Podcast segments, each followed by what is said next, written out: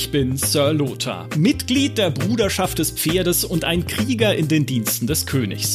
Ich halte es für notwendig, euch von den Ereignissen zu berichten, die uns in diese konfliktreiche Zeit geführt haben. Der Beginn der Erzählung über unseren Kampf mit den Orks liegt etwa 40 Jahre zurück. Ich setze euch von diesen Dingen in Kenntnis, damit ihr ein Verständnis für unsere missliche Lage und eine Vorstellung von unseren Gegnern gewinnt. Bei meinen Studien der Geschichte und der Kampfkunst habe ich erkannt, dass man nur durch Verständnis der Vergangenheit wohl überlegte Entscheidungen für die Zukunft treffen kann. Mit diesen Worten beginnen die Chroniken des Krieges in Azeroth im deutschen Handbuch von Warcraft Orcs and Humans aus dem Jahre 1994 und ich habe es hier in der Hand. Moment, hört ihr das? Diese sanfte Flapp, wie sagt man denn da, diese, dieses sanfte Flubbern von Papier. Jedenfalls werdet ihr solche Blättergeräusche heute noch äh, häufiger hören. Bei mir auf dem Tisch liegen noch viele weitere Handbücher, denn sie sind heute unser Thema. Es geht um die leider verlorene Kunst des guten Spielehandbuchs. Nach dem Vorbild von Sir Lothar studieren auch wir heute die Vergangenheit, vielleicht ja ebenfalls, um wohlüberlegte Entscheidungen für die Zukunft treffen zu können. Mir hierfür zugeschaltet ist unser freier Autor Christian Schwarz, der nicht nur acht Jahre Bühnenerfahrung am Theater mitbringt, sondern auch einen Master in Sprache und Kommunikation, den er mit einer Analyse über Gothic abgeschlossen hat. Herzlich willkommen, Christian. Hallo, Sir Lothar. Wohl an, denn Handbücher waren ja dein Themenvorschlag und ich bin dir unfassbar dankbar dafür, weil ich endlich die Gelegenheit habe, die Kiste voller Handbücher rauszukramen, die mir meine Eltern letztes Jahr aufgedrängt haben. Ich war bei ihnen zu Besuch und sie haben diese ganzen alten Spielehandbücher irgendwo in einem alten Schrank gefunden und haben gemeint, entweder nimmst du die jetzt mit nach München, na, wo du wohnst, oder wir werfen sie in den Müll. Und es geht nicht. Die, da, kann, da hängen so viele Erinnerungen dran, die können doch nicht die Handbücher wegwerfen. Habe ich sie hierher mitgenommen und gedacht, irgendwann muss ich mal einen Podcast machen. Und dann schreibst du mich neulich an und sagst, hey, hast du mal über einen Podcast zu Handbüchern nachgedacht? Ja, genial. Hier sitzen wir.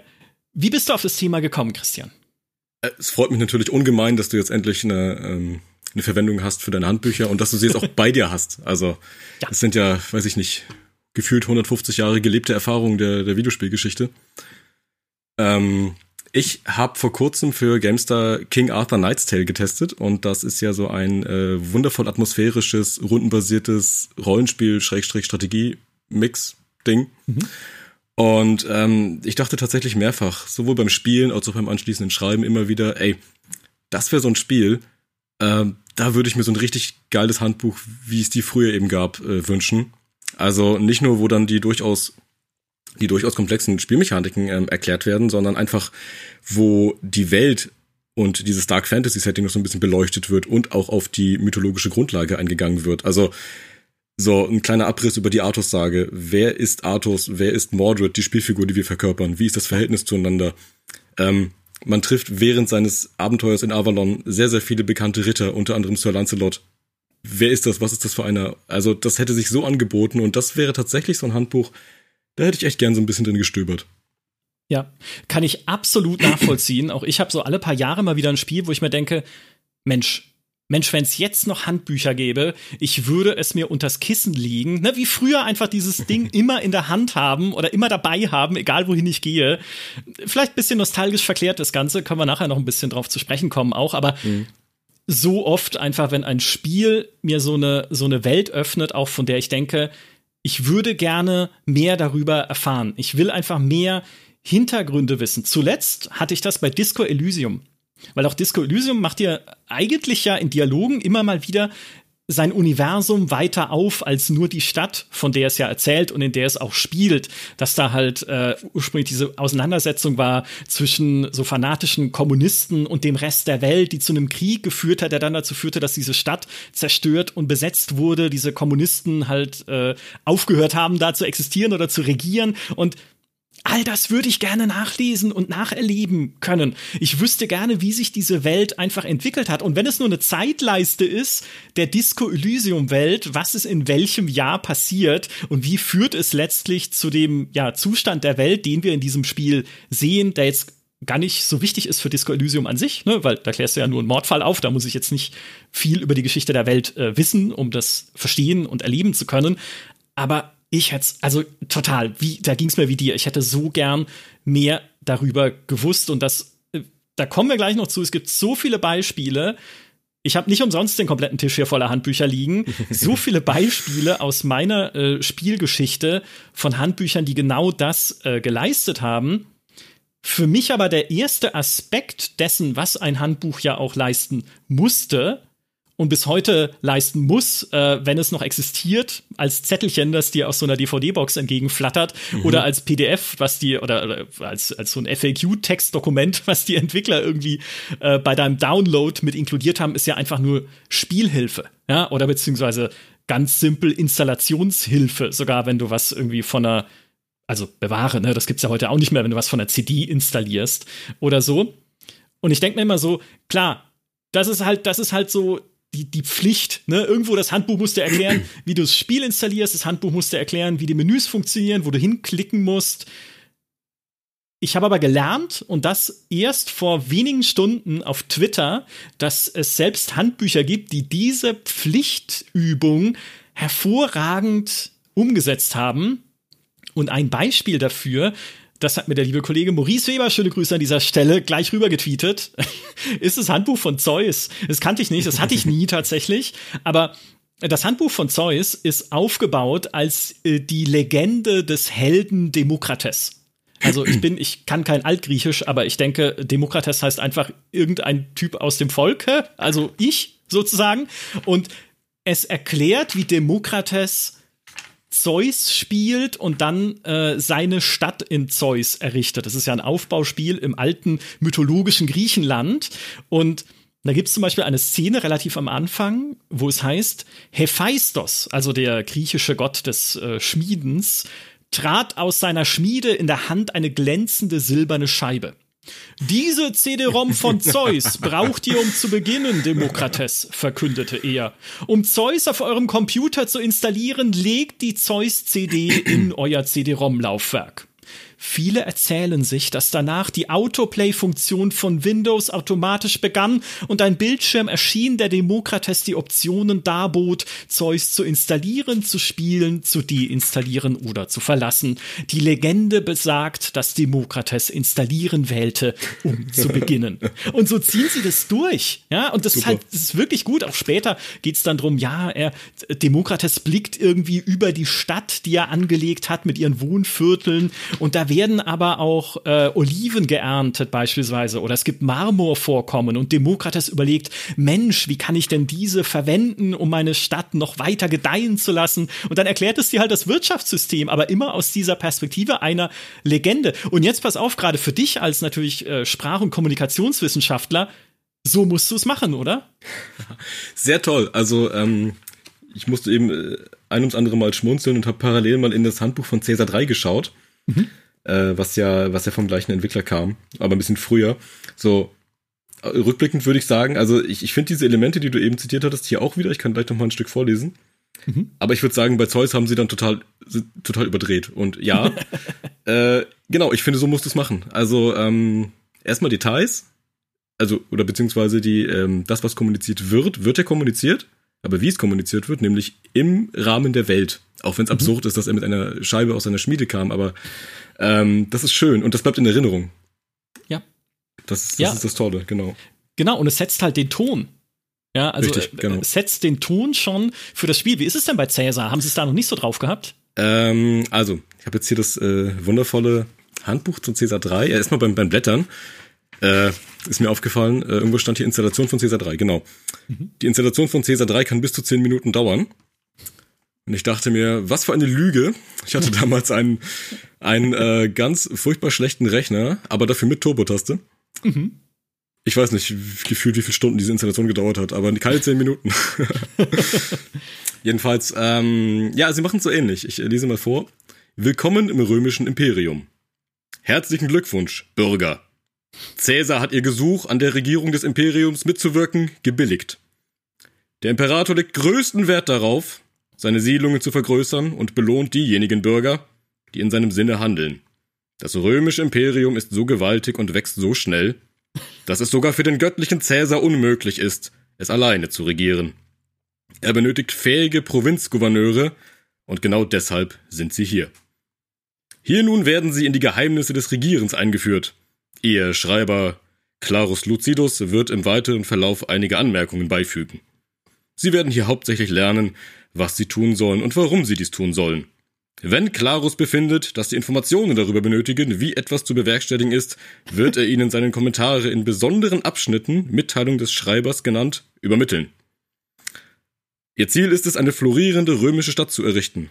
Bei Caesar 3 gibt es zwei verschiedene Spielstile, das Karrierespiel und den reinen Städtebaumodus. Bei einem Karrierespiel belohnt Caesar Erfolg durch Beförderungen und noch anspruchsvollere Aufgaben. Und dann verliert sich das langsam so ein bisschen in die konkreten Handlungsanweisungen. Aber okay. ähm, ja, also ich würde sagen, Zeus ist dann die Steigerung davon. Ja, aber wie schön einfach. Oh ja. Ja, also, dass sich jemand halt hinsetzt und nicht nur, und das gab's ja auch zur Genüge, also auch mehrere von den Handbüchern, die ich mir angeguckt habe, listen einfach nur Features auf oder beziehungsweise nicht mal das, sondern listen einfach nur auf, was du tun sollst, um halt irgendein bestimmtes Ziel zu erreichen. Das ist ja auch richtig so, sollen sie ja machen. Aber dass sich halt jemand wirklich hinsetzt und man das Gefühl hat, da hat jemand sich mit Liebe eine besondere Art des Erzählens überlegt, selbst für sowas, finde ich, ist halt noch mal eine Eins mit Sternchen einfach für das Entwicklerteam. Ja. Selbst wenn wenn selbst sowas noch bedacht und durchdacht wurde, dann kann das Spiel eigentlich gar nicht schlecht sein. So, vielleicht ist es das trotzdem. Äh, aber genau, ja. aber, aber es schwingt Liebe mit und Liebe zum ja. Detail. Und äh, ich, mir fällt jetzt erst auf, auf welche charmante Art und Weise ich hier gerade als Provinzgouverneur beleidigt werde. ja, aber ich meine, für mich hat es halt nicht gereicht. Ne? Sonst wärst du ja Kaiser geworden. Ja, Richtig. Ist ja klar. Also auf der, halt auf der anderen Seite ist es aber auch sehr, sehr schön irgendwie. Äh, Cäsar hat ihr Gesuch an der Regierung des Imperiums mitzuwirken gebilligt. Also ich brauche mir dieses Spiel kaufen und das ist dann ein, ein Gesuch an der Regierung mitzuwirken. Ja. Ja, da, und du hast für dieses Gesuch dann noch damals 50 Mark bezahlt oder 100 oder wie viel auch immer es gekostet hat. Ja, ja tatsächlich. Gut gemacht. Ja, Richtig, du hast ne? quasi deine, deine Lizenz erworben des Gouverneurtums in, Richtig. in Caesar. Ja? Ich habe bezahlt, ich darf mitreden. Wundervoll.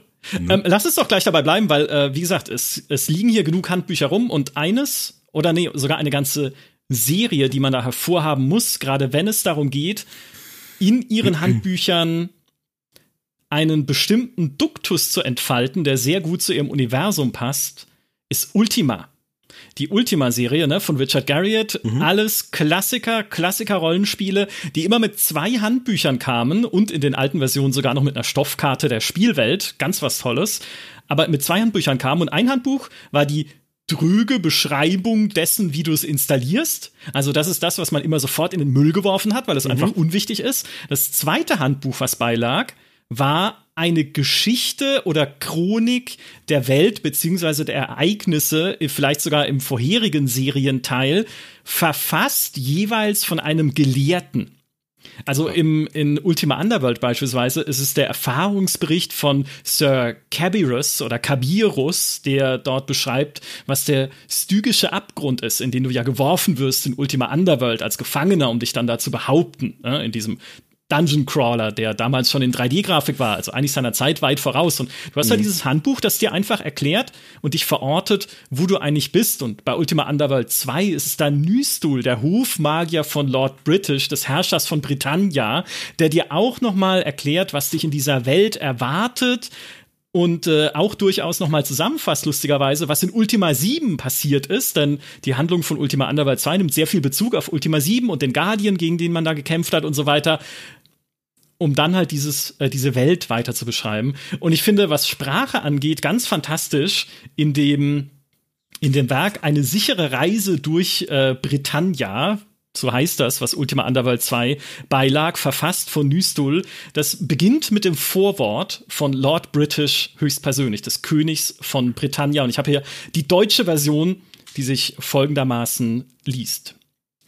Vernehmet, dass in dieser erschröcklichen Zeit der Rekonstruktion ich Lord British den Auftrag erteile zur gefälligen Kompilierung eines Manuskriptes mit dem Titel Eine sichere Reise durch Britannia zum Wohle all derer, die Reisen durch meine Ländereien unternehmen, aber auch zur ersprießlichen Lektüre durch eine neue Generation von Britanniern, die gerade in die Phase ihres Lebens eintreten, in der sie sich befleißigen, die Welt um sich herum zu erkunden.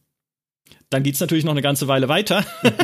das ist nur eine Seite in diesem kleinen Booklet, das, Moment, kann ich nachschauen, 28 Seiten hat, immerhin. Ne, und du, du bist direkt drin und Ultima war ja auch in der Originalversion in so einem mittelalterlichen Englisch äh, über, also quasi gehalten, ne? Das ist mhm. diese so eine altertümliche Sprache. In der deutschen Version ist es nicht ganz so schlimm, sage ich mal. Also das versteht man schon ganz gut äh, und es ist kein so ein Mittelhochdeutsch oder sowas. Aber allein wenn du das hier liest, bist du halt sofort drin in diesem hey alter Adel, mittelalterliche Fantasy. Also auch da setzen sie halt ganz fantastisch den Ton. Sehr cool. Also äh, die genannten Beispiele sind tatsächlich an mir vorbeigegangen. Aber wie ich eben schon sagte, Details und dieses ganze drumherum, dieses nicht greifbare das ja. ist es einfach, was der ganzen Welt und dem ganzen Spiel, dem Universum einfach Substanz gibt. Und ja. das brauchst du und meiner Meinung nach ähm, haben wir das nicht mehr so oft heute. Nee, Nee, genau. Und das ist ja auch, ne, durch das Verschwinden der Handbücher, klar können Spieler halt heute andere Wege finden, dir diese Tiefe zu vermitteln. Ne? Also die BioWare-Spiele beispielsweise haben ja ihre Codex-Einträge, wo im Spiel gewissermaßen ein Lexikon integriert mhm, ist, genau. in dem du in Mass Effect nachschauen kannst, wer jetzt die Salarianer sind oder wie sie damals sich bekriegt haben mit den Kroganern und was das Ergebnis dieses Krieges war. Also, ne, dass man durchaus halt versucht hat, bei Spielen, die wenn sie schon ein ausgearbeitet, äh, ausgearbeitetes Universum haben, was man ja leider auch nicht immer sagen kann, ja, aber wenn mhm. es das gibt, kann man ja auch anderweitig versuchen, im Spiel diese Sachen zu erzählen. Das sind halt heutzutage auch ein bisschen andere Mittel, als man sie damals hatte. Nichtsdestotrotz hatte ich damals oft das Gefühl, dass dennoch mehr Liebe da drin steckt, weil dieser Teil des Spiels auch als wichtiger wahrgenommen wurde. Also selbst wenn es heute einen Codex gibt, ist es ja ein optionales Ding, wo halt irgendwie ein Menü-Icon blinkt oder so. Ne? Also eigentlich was, was jetzt nicht direkt wichtig ist, um das Spiel zu verstehen, sondern was einfach nur als so ein, so ein kleiner Bonus gedacht ist. Und ich glaube, mit der Arbeit, die halt damals in Handbücher geflossen ist, wo man halt wirklich merkt, okay, mhm. da hat sich halt jemand hingesetzt und wirklich halt komplett kreativ Sachen zusammengeschrieben. Also ich kann es nicht so richtig den Finger drauflegen, woran es liegt, dass ich das als Unterschied jetzt wahrnehme zu heute, aber es, es, es fühlt sich einfach, vielleicht auch einfach nur, weil es ein physisches Handbuch ist, es fühlt sich wertiger an. Weißt du, was ich meine? Also, dass du, ne, dadurch, dass du halt diese Geschichten wirklich in die Hand nehmen kannst und darin schmökern kannst, dass du sie mit dir herumtragen kannst, ist es einfach nochmal ein anderes Gefühl, als wenn das nur irgendwo in irgendeinem Kodex hinten im letzten Menü des Spiels rumschlummert, diese Zusatzinformation. Ähm, Denke ich auch. Ähm, hat aber wohl auch irgendwie mit zum Teil emotionaler Verklärtheit unsererseits zu tun. Auf jeden Fall und äh, zum anderen einfach auch mit dem Überangebot, was wir heute haben. Mhm. Ähm, mal, was, was war das gestern? Äh, gestern, oh Gott, was war das damals, als wir uns äh, Spiele gekauft haben? Du hast diese riesigen Kartons gehabt. Da waren die CDs drin, da waren Handbücher drin, da waren äh, teilweise Karten und was weiß ich, was alles drin. Ähm, das war halt was. Und heute, ähm, so toll das ist, dass, dass äh, Videospiele so groß sind und die Möglichkeiten, die damit kommen, aber es wird dann alles so ein bisschen beliebiger, austauschbarer.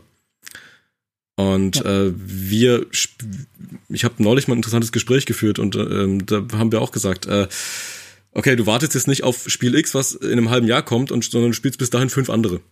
Ja. Und äh, dich allein darauf einlassen. Also ähm, ich glaube, wenn, äh, wenn, wenn heute äh, Spiele so erscheinen würden, dann gäbe es wahrscheinlich Hardcore-Fans, die das dann mitmachen würden, aber ich glaube, die breite Masse würde das wahrscheinlich gar nicht mehr zur Kenntnis nehmen, weil es eben einfach so viel mittlerweile ist. Das kann gut sein, ja, so eine, so eine gewisse Übersättigung. Und wie schade ist das? Ich habe jetzt inzwischen das nächste Handbuch hier in der Hand. und zwar ein Musterbeispiel. Da muss ich tatsächlich sagen, war das Spiel eigentlich nicht so gut. Aber es ist egal, weil ich trotzdem in diesem Handbuch gelesen habe, äh, wie ein Besessener. Und das ist ähm, das Handbuch von Wing Commander Armada. Wing Commander Armada, schon wieder ein Spiel von Origin übrigens. Origin war, mhm. was das angeht, zusammen mit einer anderen Firma, zu der wir noch kommen, obwohl ich habe sie schon genannt, das ist Blizzard. Ja, ich habe ja vorhin schon Warcraft zitiert, also eben, neben eben. Blizzard eines eine der prägenden Spielefirmen, was zumindest meine Handbuchvergangenheit angeht, weil sie es einfach so gut gemacht haben. Und äh, dieses Wing Commander Armada war aber kein Teil der Wing Commander Hauptserie, sondern ein Ableger ohne eigene Story. Ne? Die Wing Commander Spiele haben ja eigentlich immer die Geschichte eines Piloten erzählt, ne? von Christopher Blair. In Wing Commander 3 war das Mark Hamill, der Luke Skywalker Darsteller. Wing Commander Armada hatte keine eigene Geschichte, sondern war hauptsächlich ausgelegt auf Multiplayer. Und Multiplayer haben wir damals nicht gespielt, weil wir kein Internet hatten. Und es hatte so eine Rundenstrategie-Kampagne, die ich wieder ganz witzig fand, wo man Planeten erobert und dann Flotten rekrutiert und verschiebt auf dieser Karte, um halt den Gegner zu besiegen. Da kämpfen wie in den Commander auch die Terranische Konföderation, also die Menschen, gegen diese Kilrathi. So ein Katzenvolk, Katzenkriegervolk, so ein feudales Katzenkriegervolk. Ja? Und äh, das Besondere an Wing Commander Armada war, ich kann beide Seiten spielen. In Wing Commander war es immer nur eine, Ne? Also da konntest du nur als Terraner, terranischer Pilot halt gegen diese bösen Kilrathi in den Krieg ziehen. In den Commander Armada konnte ich auch mit den Kilrathi die böse Konföderation besiegen. Mhm. Und in der Schachtel lag deshalb ein kleines Büchlein, das heißt Stimmen des Krieges. Und dieses Büchlein ist dahingehend besonders, dass es sowohl die terranische, also die menschliche Perspektive abbildet, als auch die der Kilrathi. Und zwar in unterschiedlichen Schriftfarben. Es gibt äh, Sachen in schwarzer Schrift, das sind die terranischen ne, Einträge dann. Mhm. Also da gibt's halt irgendwie Briefe von der Front und eine Chronologie des Krieges. Und es gibt rote Schrift für die Kilrathi und wie sie die ganze Geschichte des Krieges sehen. Und gerade bei dieser Chronologie finde ich es super witzig gemacht, wo dann halt die Kilrathi sagen, ja, wir haben den, den Rebellenplaneten Goraka bombardiert, bis kein Siedler mehr am Leben war. Und dann äh, in der terranischen Geschichtsschreibung heißt es derweil, die terranische Flotte konnte einen Angriff auf Gora K mit vereinten Kräften abwehren. Den Kilrathi ist es nicht gelungen, diese Welt wieder in ihr Reich einzugliedern. Gora K bleibt frei und auf Seiten der Konföderation. Wie geil ist das? Äh, weckt ja. auch jetzt leichte Starship Troopers Vibes, so ein bisschen. Aber ist so schön, diese, diese beiden Perspektiven eingefangen und natürlich auch wieder hier mit den mit, den, mit dem entsprechenden äh, Duktus, dass halt die Kilrathi halt äh, weil sie ja diese feudale Gesellschaft haben mit Prinz Frakath und irgendwie, also der, der Adel und so, dass die halt sehr, sehr unterwürfig sind. Der Heimatclan bedeutet alles, ne, so ein bisschen. Hm. Und die Terraner auf der anderen Seite sind halt dann, äh, ja, so bisschen die USA der Zukunft, äh, natürlich auch sehr patriotisch, ja, gefärbt, aber gleichzeitig auch mit kritischen Stimmen, na, der Krieg dauert schon so lange. Und ähm, es gibt auch dann so in, in so äh, Handschrift ähm, also das ist natürlich keine echte Handschrift, aber so in Handschrift gesetzten, in so, in mhm. so einem Schriftstil, so ja. Briefe vom Kind zu Hause an den Papa an der Front. Ach, toll. Toll, und drin steht, Mama hat erzählt, dass du hoch in die Wolken fliegst und ganz, ganz weit. Ich wette ja mit, äh, ich, ich, nee, ich wollte ja mit, heißt es, aber du hast gesagt, ich soll ein lieber Junge sein, lieber mit L-I-H-B-E-R geschrieben und oh. bei Mama bleiben. Also mega, ja, und, da, und das alles gesammelt in diesem kleinen Büchlein, das halt für das Verständnis des Spiels absolut irrelevant ist, weil ja. man nur mit Raumschiffen aufeinander schießt. Richtig. Großartig. Aber, aber es gibt Tiefe, genau, und das ist ja. es halt. Ähm, äh, ich würde ganz gerne noch mal äh, einen halben Schritt zurückgehen, nämlich zu diesen äh, atmosphärisch erzählenden Handbüchern. Mhm. Und während ich hier gerade durchblätter, erstmal, erinnerst du dich noch an diese, dieses Notizfeld, was manche Handbücher hatten? Ja, ja, absolut. Hat da jemand, jemals jemand Notizen reingeschrieben? Nein, das war das ist witzig, dass du sagst, weil ich habe gestern diese Handbücher zusammengesucht und meine Freundin war auch da und meinte so, hat dann eins in die Hand genommen, hat diese Notizseite aufgeschlagen und hat gesagt, oh, du guck mal, du hast überhaupt keine Notizen da reingeschrieben. Und ich so, da ist eine Notizseite drin, das Geil. wusste ich nicht. Also insofern, nein, ich glaube, das hat nie jemand gemacht. Sehr schön. Außer irgendwie, wenn du es dann gebraucht verkaufen willst, schreibst du rein die Notiz, Achtung, CD funktioniert nicht mehr. Ja, genau. Es gibt, äh, äh, es gibt ein Handbuch, auch das habe ich von Maurice gelernt, was aber mit dieser Idee spielt, und zwar das Handbuch von Baldur's Gate 2. Mhm. Da ist äh, eine Beschreibung der Welt drin von Dungeons and Dragons und von diesen For Forgotten Empire, äh, wie heißt es, Vergessenen Reichen, genau, in denen es spielt, mhm. Baldur's Gate 2. Und bei manchen dieser Punkte, die da erklärt werden, da werden Monster und Orte und halt weiß ich nicht, alles Mögliche halt erklärt, was sich in dieser Welt so äh, rumtreibt. Und manchmal ist eine Anmerkung dabei von, äh, jetzt muss ich den Namen nachschauen, weil so gut bin ich in der D&D-Lore nicht, Volotamp Gedarn einem äh, berühmten Reisenden und Geschichtenerzähler und mittelmäßigen Magier, der dafür bekannt ist, äh, gerne zu übertreiben und sich dem, dem Gesöff hinzugeben. So, und der macht Anmerkungen zu manchen Beschreibungen in diesem Handbuch. Und dann gibt es den weisen Magier Elminster, der äh, Volotamp sozusagen als, als Mentor beobachtet und wiederum Anmerkungen macht zu dessen Anmerkungen. Und das auch wieder handschriftlich gesetzt halt in so, in so einer Handschrift. Und es gibt einen Eintrag, das war sehr schön, es gab einen Eintrag über diese Mindflayer, die Elitiden, die man jetzt auch kennt aus Baldur's Gate 3, ne, da spielen die auch eine mhm. große Rolle. Und dann schreibt äh, Volotamp Geddarn handschriftlich drunter, ich habe gehört, dass diese Monster dir das Gehirn direkt aus dem Kopf saugen. Und Elminster kommentiert das mit, na, dann solltest du ja sicher sein, Volo. Wunderbar. Nur eine Kleinigkeit, ne? Aber schön, alleine ja. schon, dass du halt in Handschrift dann diese, diese kleinen Sticheleien da drunter setzt. Ja, richtig. Ähm, es, es ist wunderschön. Hast du überhaupt, hast du jemals Notizen in irgendwas reingeschrieben, so in, in der Art? Nein, tatsächlich auch nicht. Das macht man ja nicht. ja, das okay. macht man genauso wenig, wie man Munition in Survival-Spielen einsetzt. Die brauchst du für hinterher, wenn das Spiel vorbei ist. Das ist richtig, ja, richtig. Oder Heilpäckchen, ja, genau, absolut. Uh, das wäre mal einen eigenen Podcast wert. Unbedingt. Was uns eigentlich zu solchen Hamstern macht in Spielen wie System Shock oder so. Dass ich, oder Deus Ex, ganz schlimm. Ich habe alles das, noch bis nach dem Endkampf. Ja. Du hast es heute noch sozusagen. Ich, genau, ich hab's noch. Also wenn jetzt noch mal ein neuer Endkampf rauskäme für Deus mhm. Ex, mhm. ich hätte alle Booster Sprays und keine Ahnung, was es da alles gab, habe ich liegt alles noch rum. Ist alles noch da. Ja, alles bei bei Mutter und Vater Graf auf dem Dachboden. Richtig, ja. Irgendwann kommen sie und sagen, jetzt nimm mal endlich deine alten genau. Items. Nicht ja deine ganzen deine ganzen äh, Nano-Erweiterungen, also die brauchen ja. auch wieder TÜV und deswegen das kümmere dich mal drum. Kümmere dich oder wir schmeißen sie weg. Ja, ja genau. genau. So ist es. So sind Eltern. Ich kann es nicht fassen. Ähm, genau. Eine, ich hatte es gerade schon gesagt, ne, Blizzard ist für mich eigentlich äh, hervorzuheben, insbesondere in der alten Zeit, wenn wir sie mal so nennen dürfen, was ihre Handbücher angeht, weil die auch meisterlich darin waren, ihr Universum im Handbuch zu verbreitern. Und ich habe es vorhin schon, und ich, das wusste ich tatsächlich nicht mehr, das habe ich erst beim Wiedernachblättern äh, rausgefunden, vorhin schon zitiert, das Handbuch des ersten Warcraft. Ne? Mhm. Warcraft Orcs and Humans damals von 1994, was ja eigentlich, wenn wir ehrlich sind, nur ein Klon war von Dune 2 in einem Fantasy-Setting, mhm, was genau. ja dann auch äh, Westwood verärgert hat, weil Westwood wollte ja eigentlich in ein Fantasy-Setting gehen, hat dann aber gehört, Blizzard macht Warcraft und dann musste sich was Neues ausdenken und daraus wurde dann Command Conquer. Auch natürlich eine Erfolgsgeschichte, aber ja.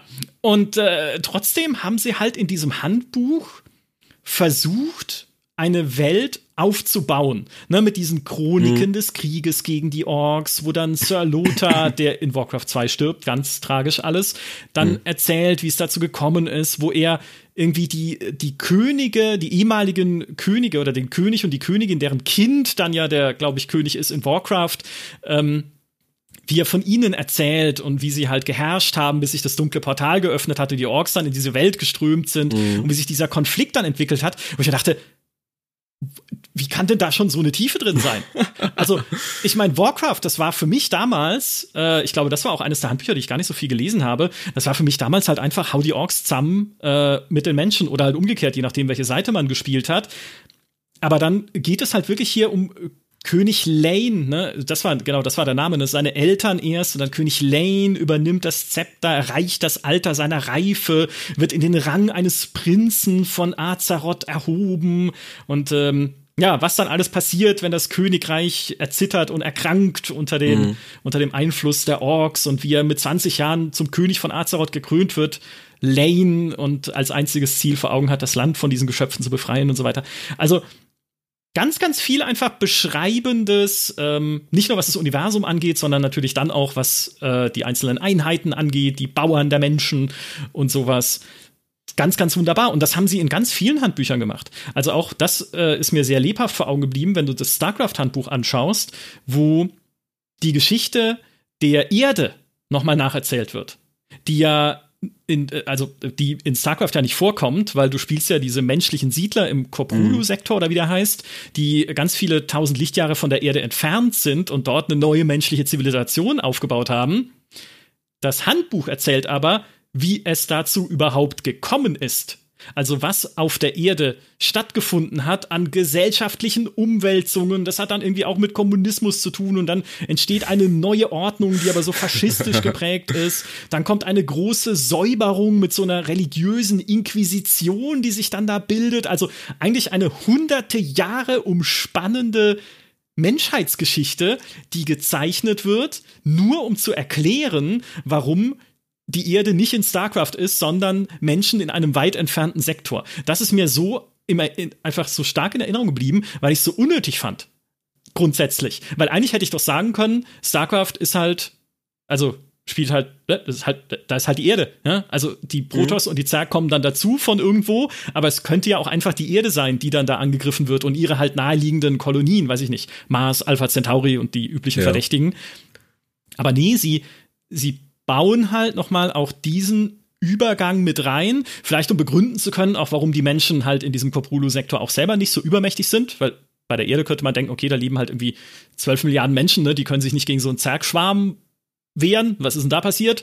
Ähm, aber äh, also das ist das ist total absurd. Also ganz ganz viel mehr äh, auch da wieder Arbeit reingeflossen in dieses Universum. Plus, was ja die alten Blizzard-Handbücher auch immer hatten, waren diese hauptsächlich von Chris Metzen gezeichneten Illustrationen wo du halt so einen Space Marine dann gezeichnet siehst mit seiner Rüstung, mit tausend Applikationen dran und irgendwie so eine Blitzfaust auf dem, auf dem Schulterpolster, wo God of Thunder draufsteht und sowas.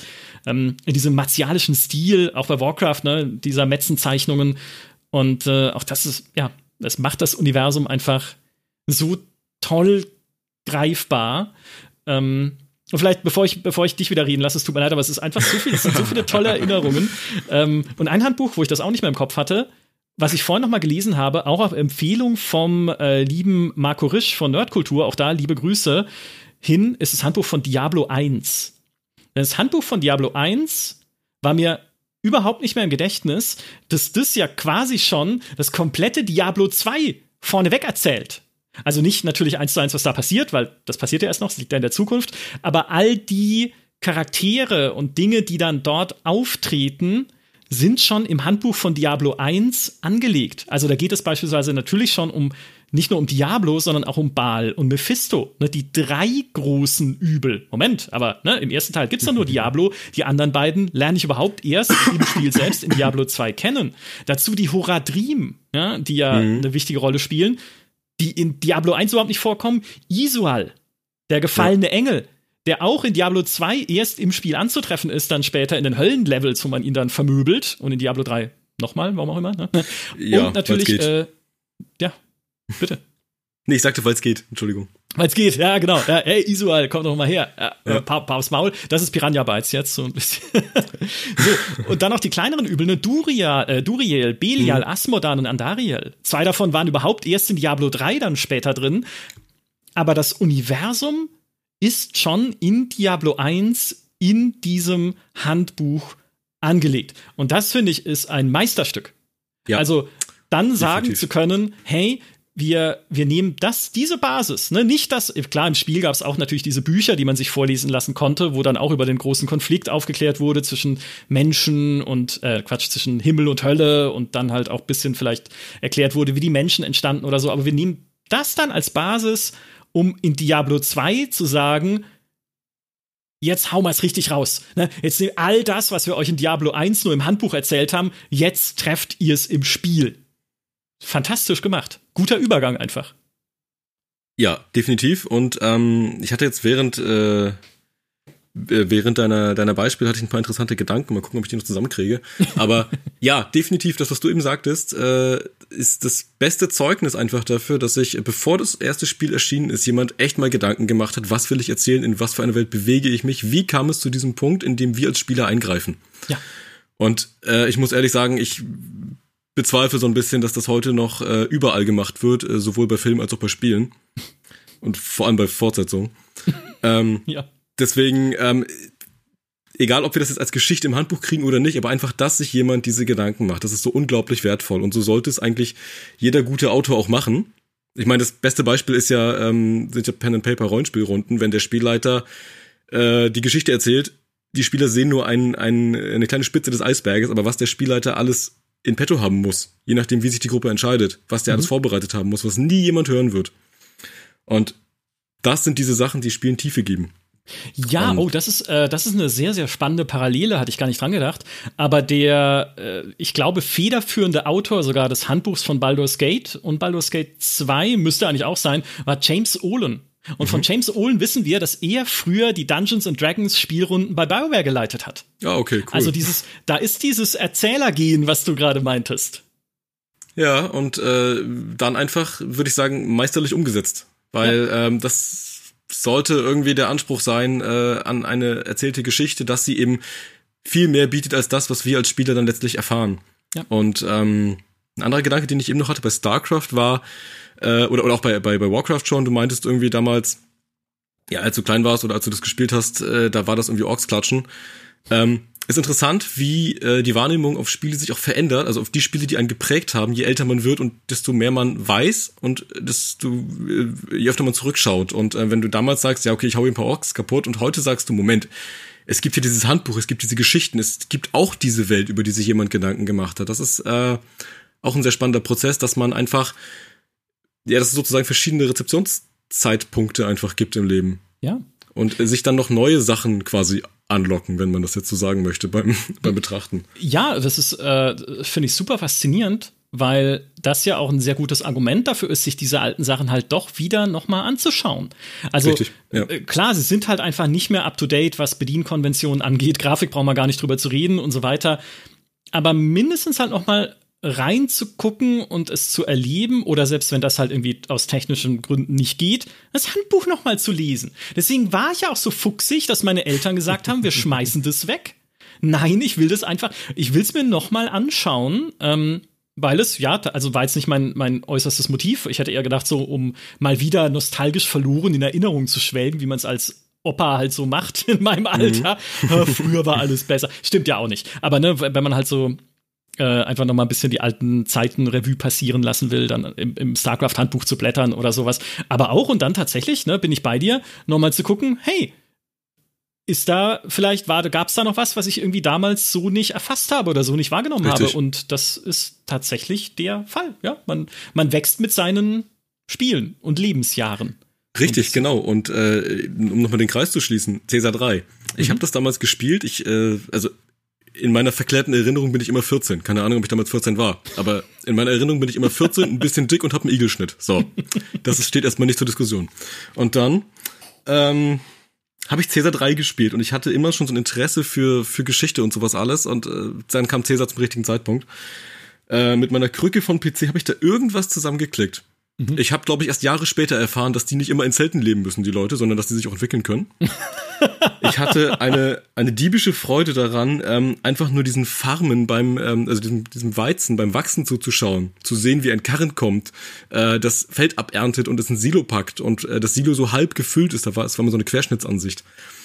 Ähm, und, und das fand ich immer so super faszinierend. Und es ging immer so lange gut, bis das Geld alle war und Cäsar böse wurde. ähm, und so nach und nach habe ich dann irgendwann so diese ganzen Mechaniken dahinter verstanden. Und ich habe immer äh, heute noch, wenn ich äh, alle paar Jahre mal Cäsar anschmeiße, immer noch so zumindest ganz bisschen diesen Effekt, dass ich denke, ach, so war das ja mit den Bedürfnissen und ach, stimmt, und Geld verdienst du so. Also ähm, man kommt immer so ein bisschen zurück und ähm, guckt von jetzt irgendwie ins Spiel rein und guckt von jetzt auch irgendwie auf seine ganze Spielebiografie mit diesem Spiel. Und ähm, wie wir eben schon sagten, also es, Sichtweisen äh, ergänzen sich, ich will jetzt nicht sagen verändern sich, aber ergänzen sich.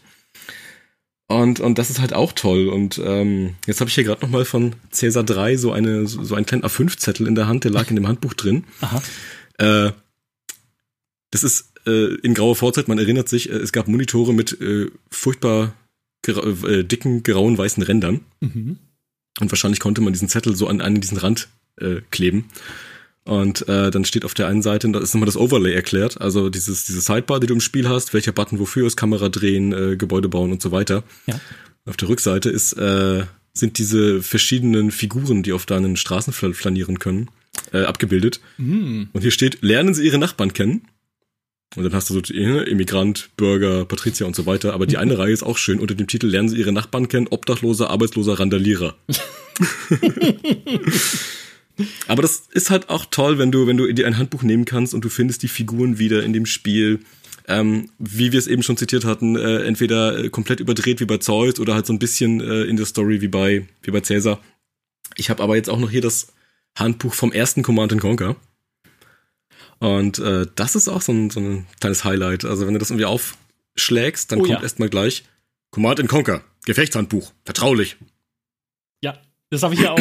Das habe ich ja auch. Das habe ich Ah, auch super. liegen und äh, mir direkt notiert als äh, ich sag mal, ich bin hin und her gerissen, weil einerseits Oh, natürlich, äh, was du zitierst, ist ja super, ja, weil es dich direkt auch da wieder in diese in, das damals moderne Militärsetting halt wirft, ja.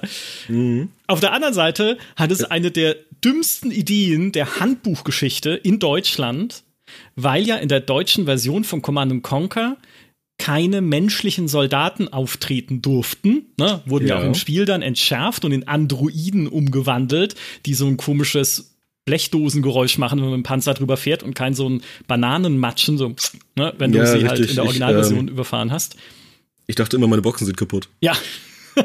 Und im Handbuch wird das illustriert. Da sind ja alle Einheiten drin, auch mit ihren Ja. Einheitenbildchen. Aber Genau. die menschlichen Soldaten, also Raketentrupps und sowas, haben so ein fettes Geheimschild, was ihr Gesicht verdeckt, weil es sind ja Androiden. Und sie haben dann auch so Zitate drin, wo dann äh, von Kane, wo dann irgendwie stehen müsste, genau. wenn die Waffen eines Tages schweigen. Daraus wird dann halt gemacht, wenn die Roboterwaffen eines Ja. Tages schweigen. Gleich auf der ersten Seite, ja. Wie, also, wie, wie doof kannst du denn sein, Freunde? also, das. Ja, zumal Ja. Waffen äh, und Androiden meinetwegen, aber was sind bitte Roboterwaffen? ja, Waffen, Ja. die mit die von Robotern abgeschossen. Ich weiß es auch nicht. Es ist halt, Genau. ich glaube, sie waren ja damals Westwood sehr überrascht, dass sie diese äh, Zensuren vornehmen mussten ne? und dass das irgendwie gefordert ist. Also es war wahrscheinlich wenig Zeit, da noch groß drauf zu reagieren und Androiden-Modelle zu basteln für das deutsche Handbuch, äh, geschweige denn, dass sich Und das Spiel irgendwie ja gelohnt hätte. Aber, ach, das ist, da merkst du halt, das ist lieblos. Ja, also das ist Äh, jetzt wieder so, Findest du es lieblos? ich find's schon. Weil, also das Handbuch äh, an sich nicht, aber die, die Übersetzung und die Art, Naja. wie sie das zensiert haben. Aber es ist ein Kniff, muss man, muss man ihnen zugestehen. Also Auch sie ja. hätten ja, äh, sie hätten es rausnehmen können, sie hätten äh, es so machen können, wie es im Original war. Aber ich finde irgendwie dadurch, dass das Handbuch sich selbst den Charakter eines Gefechtshandbuches verleiht, finde ich es irgendwie in, in Anbetracht der Umstände doch immerhin ein interessanter Kniff.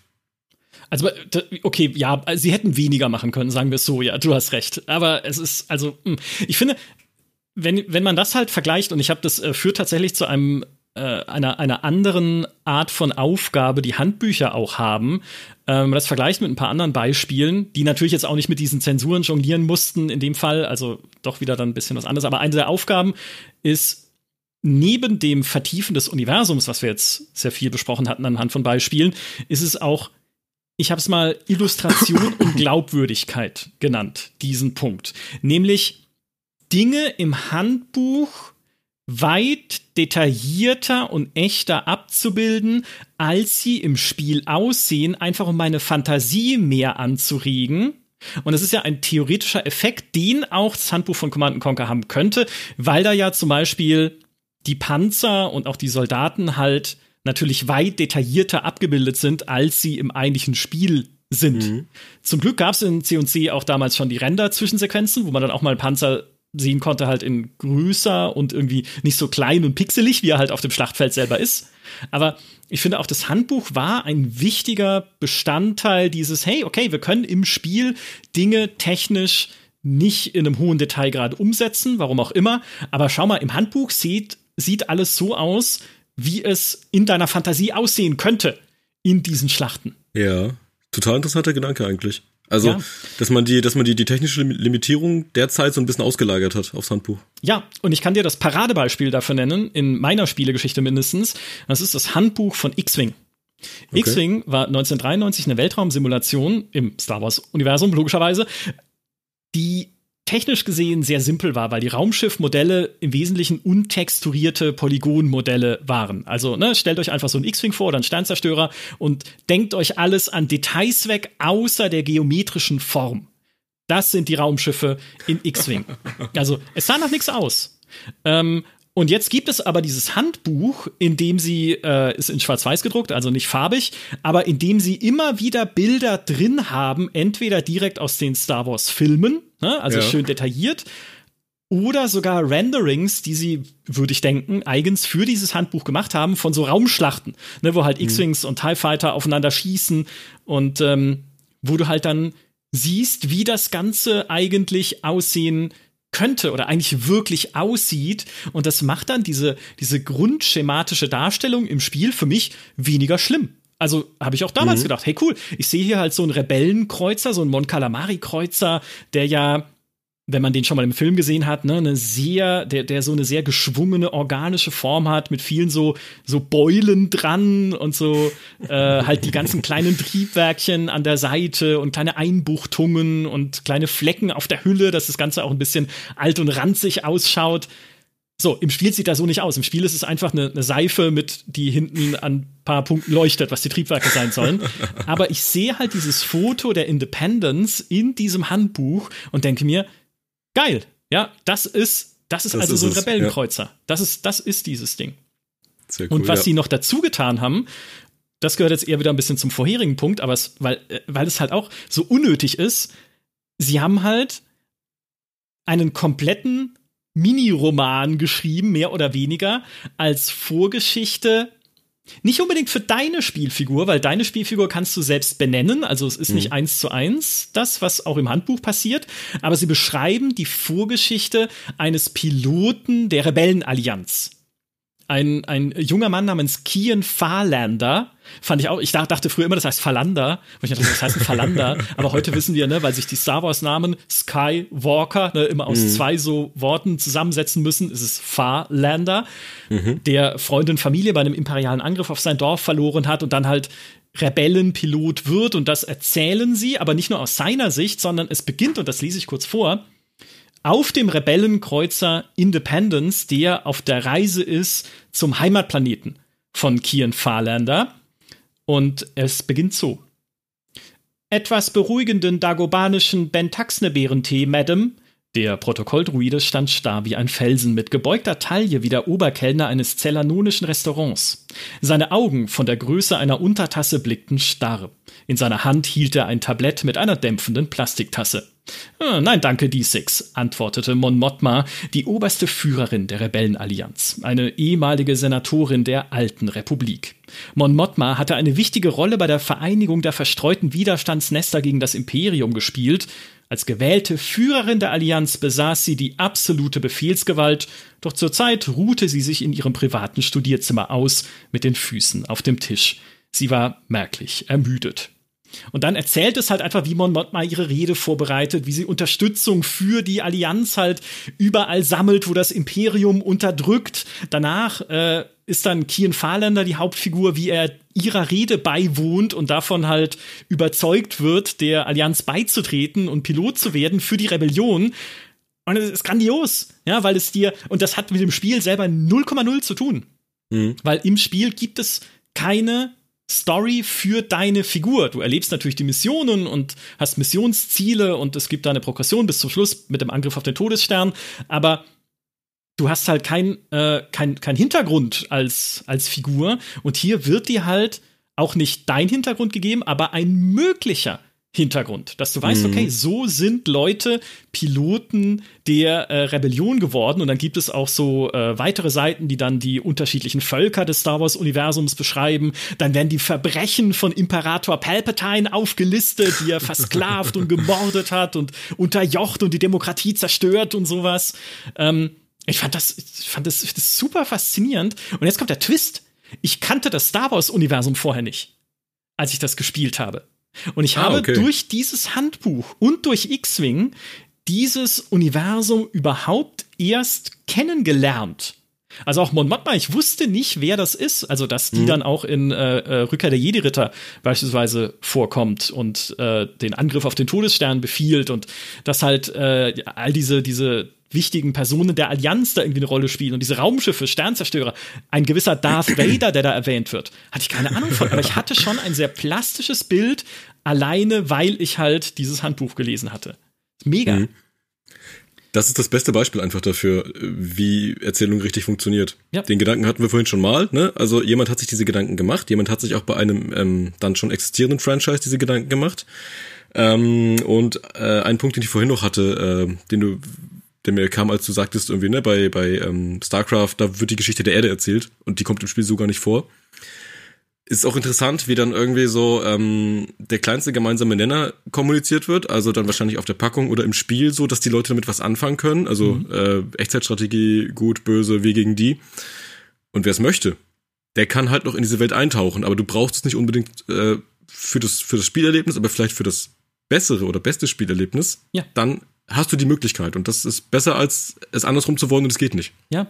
Es ist ja auch, äh, ich meine, in der Hinsicht haben sich ja auch wieder die technischen Fähigkeiten von Spielen verändert, weil heute würde man ja wahrscheinlich auch erwarten, dass wenn man so eine Weltraumsimulation spielt, mein Pilot eine Geschichte hat in irgendeiner Art und Weise oder dass er zumindest halt interagieren kann. Vielleicht selbst in Star Wars Squadrons haben sie es ja versucht mit diesen, wo du dir dich voll monologisieren lassen kannst im Hangar von anderen Squad-Mitgliedern in diesem Star Wars-Universum und du selbst halt eine, eine Figur verkörperst, die dann da auch auftritt und sowas ähm, oder direkt angesprochen wird mit Hey Pilot, du bist jetzt die Hoffnung hier in der, in der Ecke oder Pilotin, je nachdem. Also, ne, wo ein Spiel, wo man von einem Spiel erwarten kann, dir viel mehr direkt zu erzählen. Damals wahrscheinlich, als sie X-Wing gemacht haben, ging das nicht. Also, sie hätten dich da also groß in Zwischensequenzen gar nicht einbinden können, weil es gab eh nur eine Handvoll und sie waren schon froh, wenn die Missionsbeschreibungen gut funktioniert haben, dass du erfährst, okay, welchen Frachter muss ich abschießen oder mhm. beschützen. Und das, äh, man sieht da auch wiederum eine interessante Entwicklung dieser X-Wing-Serie, weil im Handbuch zu TIE Fighter was ja der Nachfolger war, in dem du aber einen imperialen Piloten spielst, ist es noch genauso wie in X-Wing, nur halt aus der ander, aus der umgekehrten Perspektive. Da wird nämlich im Handbuch dir der Werdegang beschrieben eines Piloten namens Marek, Marek Steele, was auch seitdem der kanonische Name des TIE Fighter Piloten einfach ist, der glaube ich auch danach in Romanen oder in Comics, auf jeden Fall auch in, in Mods und Spielen äh, benutzt wurde. Und dieser dieser Pilot wächst in einem endlosen Bürgerkrieg auf, der ihm auch den Vater nimmt, der sein Leben bedroht, der das Leben seiner Mutter bedroht. Und dann kommt das Imperium mit all seiner militärischen Macht und bringt Frieden und Ordnung. Und er findet es total bewundernswert und sehr lobenswert natürlich, ne, weil endlich ist der Krieg vorbei, weil das Imperium halt gesagt hat, bitte jetzt Frieden oder wir erschießen alle, so mehr oder weniger. Und mhm. das, dadurch wird er dann selbst imperialer Pilot und beginnt das Imperium halt äh, zu verteidigen gegen die Rebellen, die dann halt dargestellt werden als so Guerillakämpfer, die einfach nur versuchen, diesen Frieden und diese Ordnung, die das Imperium herstellt, zu zerstören und zu äh, ja irgendwie zu unterbrechen und zu äh, durcheinander zu bringen. Und so schlittert man dann in diesen Kampf gegen die Rebellion. Auch wiederum ne, eine andere Perspektive, die Perspektive der anderen Seite, aber recht plausibel, auch wenn man denkt, wie das, äh, ja, wie man halt einfach imperialer Pilot werden kann. Das war die Geschichte. Und dann das nächste, also gut, dann kam X-Wing vs. TIE Fighter, das war eh dann eher Multiplayer, aber dann kam X-Wing Alliance. Und X-Wing Alliance hat mich damals maßlos enttäuscht, was das Handbuch anging, weil das ist so ein ganz dünnes dünnes Zettelchen. Ähm, also das hat, äh, Moment, ich muss es hier aus einem Stapel ziehen, ganz kurz. Also so dünn, so dünn ist es nicht, aber es ist halt allein schon nur die Hälfte, ja, oder sagen wir mal drei Viertel der Größe des X-Wing Alliance Handbuchs, äh, des, des X-Wing Handbuchs. Ähm, und es hat keine Seitenzahl. Nee, äh, knapp 70 Seiten, okay, es ist relativ dick. aber auf jeden Fall auf all diesen Seiten ist hauptsächlich nur Spiel, Spielfunktion beschrieben und es gibt nur ganz wenige Informationen über das Universum an sich. Und diese Informationen sind im Wesentlichen erstens Einleitung. Ah ja, es ist der Krieg der Sterne und das Imperium kämpft gegen die Rebellen. Mhm. Und eine Seite über meine Familienmitglieder, nämlich äh, Thomas Azamin und Anton Azamin und Freunde der Familie treten da auch noch auf. Und die werden da ganz kurz beschrieben, also eigentlich nur zwei Seiten, in, das, in denen das Universum beschrieben wird. Aber warum? Weil im Spiel selbst mehr erzählt wird. Weil hier bist du ja ein Charakter, Ace Azamin, ne, der einen Namen hat, der eine Geschichte erlebt, wo auch teilweise in Missionen einfach nur Dialoge stattfinden mit deinen Verwandten, wie du dich versuchst, mit deiner Familie durchzuschlagen und dann werdet ihr aber hintergangen von Verbündeten des Imperiums und schließt euch dann mit den Rebellen zusammen, um da zurückzuschlagen und so weiter und so fort. Trotzdem hätte ich mir davon einfach noch mehr auch Hintergrund wieder im Handbuch gewünscht. Ne? Ja, sie haben dann angefangen, mehr im Spiel zu erzählen, aber darunter litt dann halt ein trotzdem für mich auch wichtiger Bestandteil des Ganzen, nämlich das, das gute alte ne, Handbuch zum Nebenherlesen. Ist schade drum. Äh, wann kam das raus? Ja, Das kam raus. Was war das Wann? denn? Oh, 99 war. Äh, jetzt bitte haut mich nicht in den Podcast-Kommentaren, aber ich glaube, X-Wing Alliance war 1999. Okay, weil also ich kann da inhaltlich nicht so wahnsinnig viel zu sagen, weil das alles an mir vorbeiging. Aber ähm, wäre interessant, wenn du sagst, es war jetzt irgendwie schon das, äh, weiß ich, zweite, dritte Spiel und ob dann vielleicht schon so diese Zeit war, wo das grundsätzlich abnahm mit dieser ganzen Handbuchaufarbeitung. Ja, ich glaube ja. Also es gab damals natürlich noch zum Glück die gute alte Pappschachtel, wo eigentlich auch ein dickes Handbuch reinpasst. Ähm, Im Vergleich zu den später dann äh, in Mode kommenden DVD-Boxen, wo du ja eh nur noch ein, mhm. besseres Taschentuch reinlegen kannst, im kleinen Format, was ja schon allein sehr schade war. Also äh, sprich, das wäre noch möglich gewesen, aber ich glaube schon, es war schon die, die Endzeit der Handbücher damals, damals angebrochen. Wahrscheinlich aus Kostengründen, ne? wie gesagt, auch weil sich die Fähigkeiten des Spiels selbst verändert haben. Und es, es war äh, sehr schade und das aus noch einem anderen Grund, nämlich was für mich auch zu diesem Thema Illustration und Glaubwürdigkeit gehört. Wir haben schon mal mit Fritz drüber gesprochen beim Thema Weltraumsimulation im Allgemeinen, ist, dass Handbücher alter Weltraumsimulationen auch immer technische Details und Statistiken ihrer Raumschiffe sehr detailliert, fast schon besessen detailliert aufgelistet haben. Dazu gehören sowohl die alten X-Wing und TIE Fighter Handbücher als auch die Handbücher von Wing Commander. Und wir alle wissen, seit Star Citizen, Chris Roberts neigt zur Detailversessenheit. Ich glaube, das kann man wertfrei sagen an dieser Stelle. Und ihm war es in seinen Handbüchern von Anfang an wichtig, ganz viele technische Daten zu seinen Raumschiffen anzugeben. Ich habe hier zum Beispiel eine, ähm, ja, wie sagt man, ist nicht wirklich das Handbuch, aber so ein, ein technischen, technisches Addendum zum Handbuch von Wing Commander 3. Wo einfach, oder ist es Wing Commander mhm. 4? Ah, äh, äh, äh, von Wing Commander.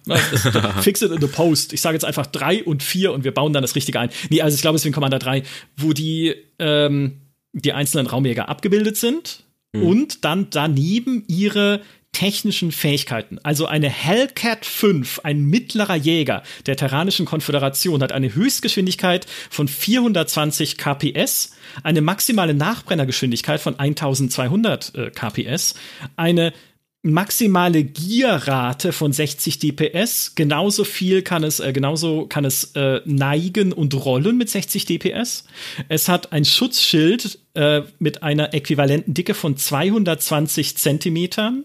Es hat an Bug und Heck eine Panzerung von 100 Zentimetern, rechts und links 80 Zentimeter. Es ist bewaffnet mit zwei Laserkanonen und zwei Ionenkanonen, hat äh, zweimal drei Aufhängungen für drei Bilderkennungsraketen auf äh, jeder Seite. Also ne, du kannst insgesamt sechs Image Recognition Missiles mit dabei haben oder Infrarot-Missiles, kann auch sein. Also IR ist hier die Abkürzung. Es hat 24 mhm. Raketenattrappen dabei, um feindliche Raketen abzulenken. Und es kann keine Hyperraumsprünge durchführen, aus eigener Kraft. So, wer braucht diese Informationen? Kein Schwein. Ist völlig egal. Fürs Spiel, ich weiß nicht, 60 DPS Gierrate, ist das gut?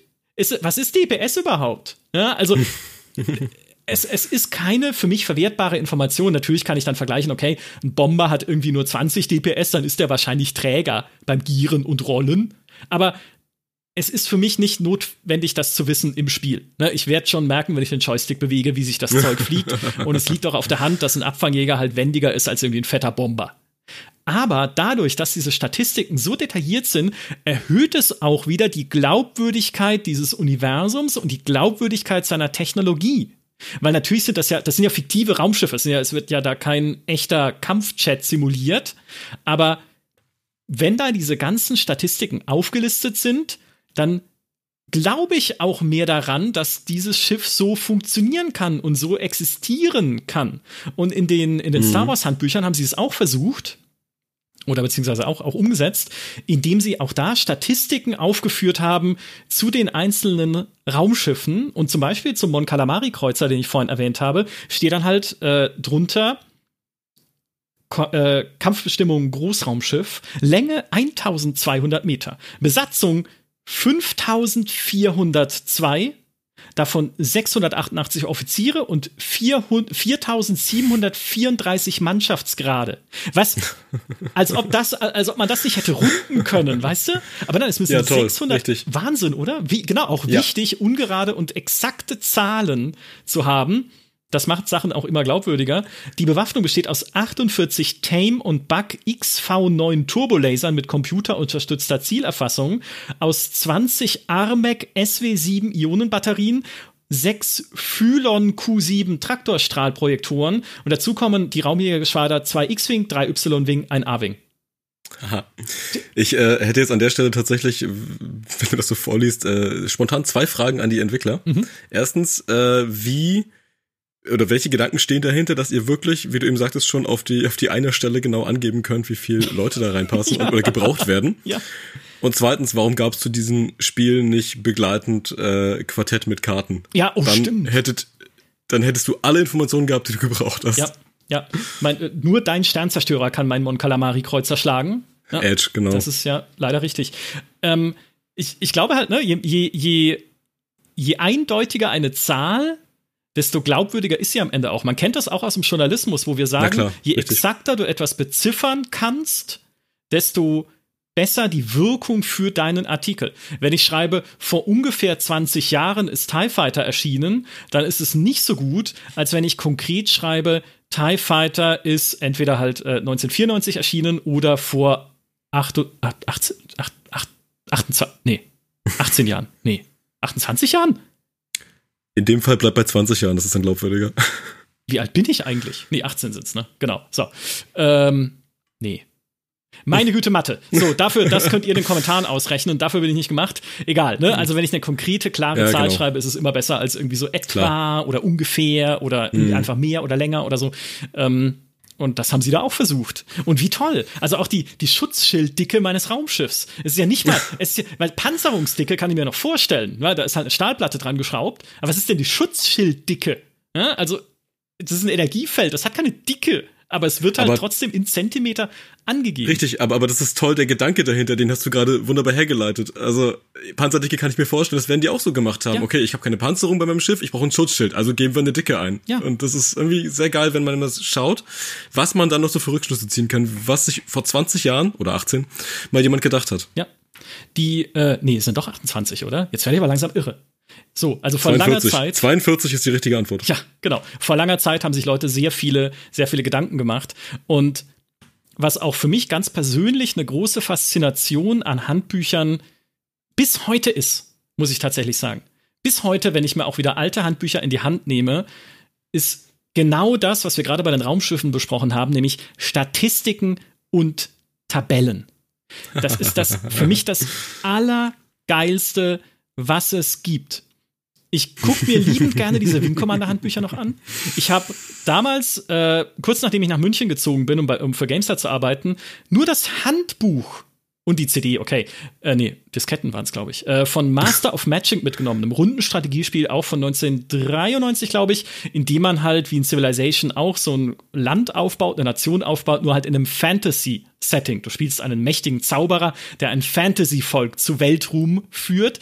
Mhm. Und dieses Handbuch ist ein Schatz für mich. Nicht weil das, das ist nicht mal von der Sprache her so toll gemacht. Also äh, nicht, dass da irgendwie auch so mittelalterliches Englisch geredet wird wie in den Ultima-Chroniken, aber hinten an diesem Handbuch hängt ein komplettes Addendum nur mit Einheitenstatistiken.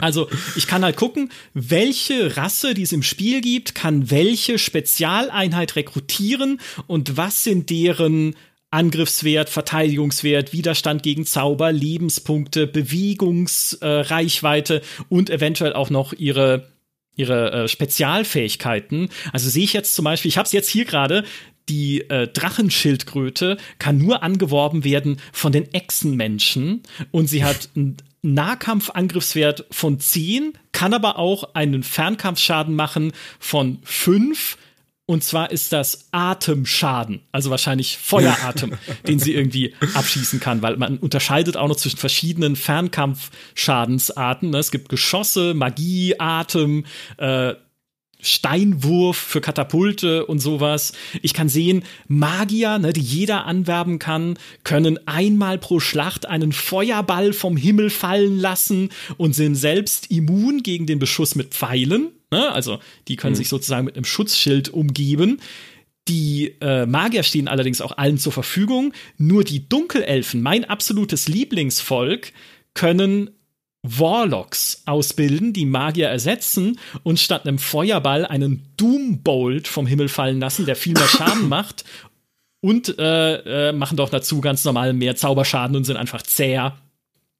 Und ich weiß nicht, wie lange ich damals einfach immer nur weiter mich in diese Statistiken eingelesen habe und in meinen Gedanken so äh, Schlachtszenarien durchgespielt habe. Ne? Also, hey, ich habe jetzt äh, drei Magier, acht Speerleute und eine Dampfkanone der Zwerge, die zwölf Steinschaden auf Entfernung austeilt wie könnte ich damit gegen einen Riesenkäfer bestehen und fünf Halblingsschleuderer und ich weiß nicht, ne? Aber so ein bisschen, man fängt halt automatisch so an, sich so Bilder dann zu, zurechtzulegen oder geht mir zumindest so, wenn ich so Statistiken lese. So, ich, kennst du das auch oder bist du gerade völlig entsetzt, wenn du das hörst? Nein, ich muss tatsächlich ein bisschen schmunzeln. Ähm, ich bin nicht entsetzt, überhaupt nicht, aber äh, bei mir ist es komplett das Gegenteil. Also mit Statistiken und Tabellen kannst du mich jagen. ähm, ich, gut, ich bin auch ein eigen, eigenartiger Spielertyp. Also ich glaube, also ich bin so einer, der, der spielt Rollenspiele und kann sich nicht entscheiden, was er lernen soll und spielt dann so lange, bis er nicht mehr klarkommt. Und deswegen äh, schiebe ich sowas immer ganz gerne raus und äh, ta äh, Tabellen und Statistiken, wenn ich sie brauche und sie sind da, super, aber ich würde zum Beispiel persönlich nie auf die Idee kommen, äh, mich da drin zu verlieren. Aber mhm. bei mir ist das Gegenteil der Fall. Also ich äh, das, was du eben so, so wundervoll leidenschaftlich sagtest, gilt für mich für alles, was mit dem Narrativ zu tun hat. Mhm. Also Charaktere, wer sind meine Figuren, was gibt es für Hintergründe, wie ist die Situation in der Welt und ähm, äh, nochmal ganz kurz auf das Command Conquer Handbuch zu sprechen. Äh, das war ja alleine schon äh, cool, dass du dir wirklich alle Einheiten und Gebäude angucken konntest, die du auf oder die ich dann aufgrund eigener Unfähigkeit niemals gesehen habe, weil ich nie so weit in der Kampagne gekommen bin. Ja. Äh, das zum einen und ähm, ich habe hier auch noch das, äh, okay, nicht das Handbuch, sondern das, äh, das äh, Lösungsbuch, was äh, heißt das offizielle Taktikbuch vom ersten Kommandos liegen. Mhm. Und ähm, ich finde solche Bücher einfach klasse und ich ähm, gucke mir das sehr, sehr selten an, um zu schauen, wie ich es da einfach habe oder um es mir leicht zu machen. Aber ich mag das einfach, dass das nochmal so einen narrativen Rahmen gibt. Also da hast du auch nochmal die ganzen ähm, Figuren beschrieben, die sechs Kommandos, so Art militärischer Steckbrief, die Vorgeschichte und so. Und sowas sauge ich halt auf.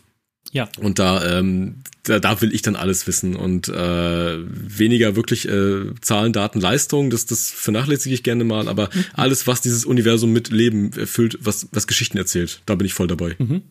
Kann ich auch nachfühlen. Ich, ich bin beides. Und ich, ich ergänze noch eines, aber darüber haben wir sogar schon mal einen kompletten eigenen Podcast gemacht, nämlich Karten wie toll ja. Karten sind, auch wenn sie, insbesondere dann, wenn sie über die Spielwelt, die du im Spiel selbst erlebst, weit hinausgehen und halt auch ein Bild zeichnen einer größeren Welt. Und auch das hat Blizzard schon bei Warcraft 1 gemacht. Also da ist natürlich jetzt noch nicht die ganze Welt mit Lordaeron und wie man sie in World mhm. of Warcraft heute kennt, abgebildet, aber zumindest halt schon mal eine, eine Karte der Spielwelt mit der Abtei von äh, Goldshire und Sturmwind und so, das ist alles schon drauf gemalt. Und auch im Diablo 2 Handbuch, das habe ich jetzt gerade in der Hand, ist diese Welt von, von Sanctuario schon drin mit äh, ja. Westmarch, Kanduras, äh, Tristram natürlich, das Kloster stimmt, stimmt. der äh, Sisters of the Sightless Eye, aber halt auch so Orte wie Skosklen und Kechistan und so, wo man halt in Diablo 2 überhaupt nicht ist, was zwar immer mal wieder auch in Beschreibungen erwähnt wird, wenn es so heißt, irgendwie, weiß nicht, der Barbar aus äh, von Mount Areyat oder sowas. Genau, ähm, genau, ja. Kommt dann halt zwar im Addon dann auch vor, aber hier war es halt schon im ursprünglichen Handbuch auf der Karte zu sehen, ach, Mount Areyat, das ist da oben im Norden, wo Barbarian Tribes auf der Karte steht. Und Skosklin ist irgendwie auch im Norden, da auf der anderen Seite. Und warte mal, Kyrgyzstan, kommen da nicht irgendwie die Totenbeschwerer her oder sowas, ne? Was dann mhm. auch wieder in der Lore eine Rolle spielt. Und wie Richtig. toll ist das alles so zusammen bindet, ne, was du dann im Spiel erlebst mit so einer, mit so einer Karte. Hätte ich fast vergessen, wie toll Karten sind. Einfach. Stimmt, ja, aber, total toll. Ich meine, ja, das sind aber auch so Sachen, die, die fehlen mir persönlich auch. Ich meine, was hast du, heute hast du digitale Downloads größtenteils, aber was hast du dann noch irgendwie so in der, in der Epoche davor gehabt? Äh, bestenfalls ein Zettel, Achtung, sie können Epilepsie kriegen. Ja, ja, oder, also ich meine, zum Teil gab es ja noch den Versuch, halt ein cooles Handbuch auch in diese DVD-Boxen mit reinzuquetschen. Äh, Diablo 3 hat ein ganz dünnes Zettelchen, also nehmt das in die Hand, das ist gar nichts, ne? Also auch da halb so groß, wie die Handbücher damals waren und fünf Prozent so dick ungefähr. Aber immerhin auch da ein bisschen Hintergrund der Welt drin und eine Karte drin nochmal und äh, die Klassen sind beschrieben. Aber es ist einfach, ja, es, allein schon durch platzbedingt ist es nicht mehr dasselbe. ein Spiel, was es noch versucht hat, gut zu machen, an das ich mich äh, lebhaft erinnere, seitdem ich es gestern im Keller aus einer alten Umzugskiste gezogen habe, um nachzugucken, ähm, ist Civilization 4. Aber bei Civilization 4 haben sie zwar auch das Spiel selber in der DVD-Hülle getan, also die CD dann da reingepackt oder DVD. Es lag aber, äh, oder beziehungsweise das Ganze steckte aber in einem dickeren Pappschuber, in dem auch noch mal ein dickes Handbuch mit drin ist, was einerseits die Spielkonzepte erklärt, aber ich brauche doch kein, also erstens gibt es in Civilization schon immer die Civilopädie, in dem man eh alles nachgucken kann. Und ich muss auch jetzt inzwischen als Civilization-Spieler nicht mehr wissen, wie ich eine Stadt baue und so. Ne? Also weiß man halt einfach. Mhm. Was es aber auch enthält, und das fand ich cool, das wusste ich nicht mehr, ist ein, ein Nachwort von Soren Johnson, dem Lead-Designer bei Civilization 4, wo er seine Designentscheidungen nochmal im Detail erklärt hey Leute, ja, es gab immer dieses Stack of Doom, ne? Also dieses, dass man, ja. dass sich Einheiten so gestapelt haben. Gibt's auch in Civilization 4 noch, aber wir haben versucht, es halt irgendwie zu verringern. Und hey, es gab diesen, äh, wie nennt man das? ICS, den Infinite City Sprawl, dass halt mhm. einfach sich Völker immer weiter ausgebreitet haben und es überhaupt keine Begrenzung gab dafür, wie viele Städte man haben konnte. Und auch da haben wir versucht, halt Mechanismen einzuführen, um das zu verringern. Und deshalb gibt es jetzt Gesundheit und so weiter. Das über mehrere Seiten hinweg einfach nur eine Begründung, warum das Spiel so ist, wie es ist.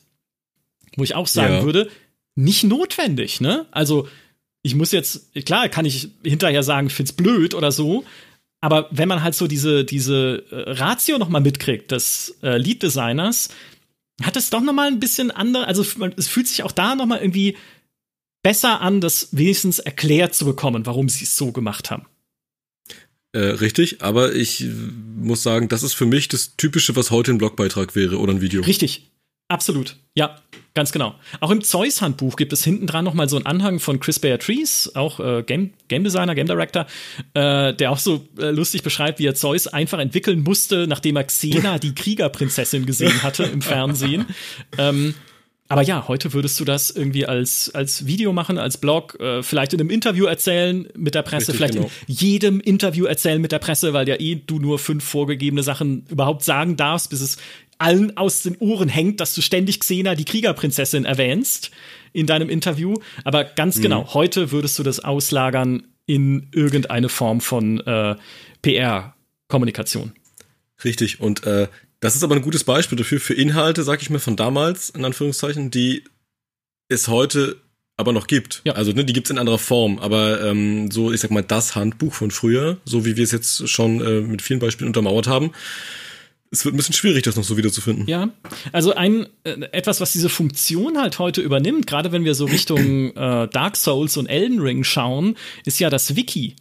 Also das Community-gemachte Handbuch, was ja natürlich auch bei ganz vielen Spielen ganz viel Lore sammelt. Ne? Also wenn ich jetzt ja. äh, alleine schon, wenn ich wissen will, wie sich das Warhammer 40k-Universum entwickelt hat in den letzten Jahren, dann gibt es halt unendlich viel Lesestoff in fangemachten Wikis, wo ich das nachschlagen kann. Genauso natürlich Elden Ring, ne? wenn ich halt die Lore im Spiel, die ja sehr bruchstückhaft ist und die Geschichte besser verstehen möchte. Ne? Wer ist denn jetzt eigentlich Malenia und was hat sie mit der Story zu tun und so?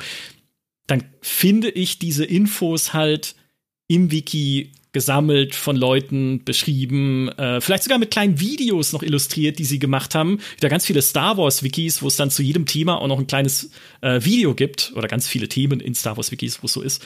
Also mhm äh, dahin hat sich das heute auch ein bisschen verlagert. Ne? Also weg vom, das wird mit dem Spiel mitgeliefert, hin zu, hey, es gibt Communities im Internet, die das Ganze kompilieren zu eurem Lesevergnügen. Ja, ich bin mir gerade nicht sicher, ob das, äh, äh, ich verstehe den Gedanken und äh, sehe es auch so, aber Dark Souls und Elden Ring sind ja nun Beispiele dafür, dass der Entwickler eben gerade nicht übermäßig viel kommunizieren ja, ja, möchte. Ja, das ist richtig. Nee, nee, also das war das äh, natürlich diese, jetzt ein Extrembeispiel. Ja. Genau, und diese, diese, diese Fanwork, äh, das bedingt sich ja auch so ein bisschen. Und ja. ich, wenn wir jetzt angenommen, wir sind jetzt mal 20 Jahre zurück, ich, oder so, ich frage mich jetzt mal, wenn wir jetzt 20 Jahre zurück sind, was in einem Dark Souls Handbuch drin gestanden hätte.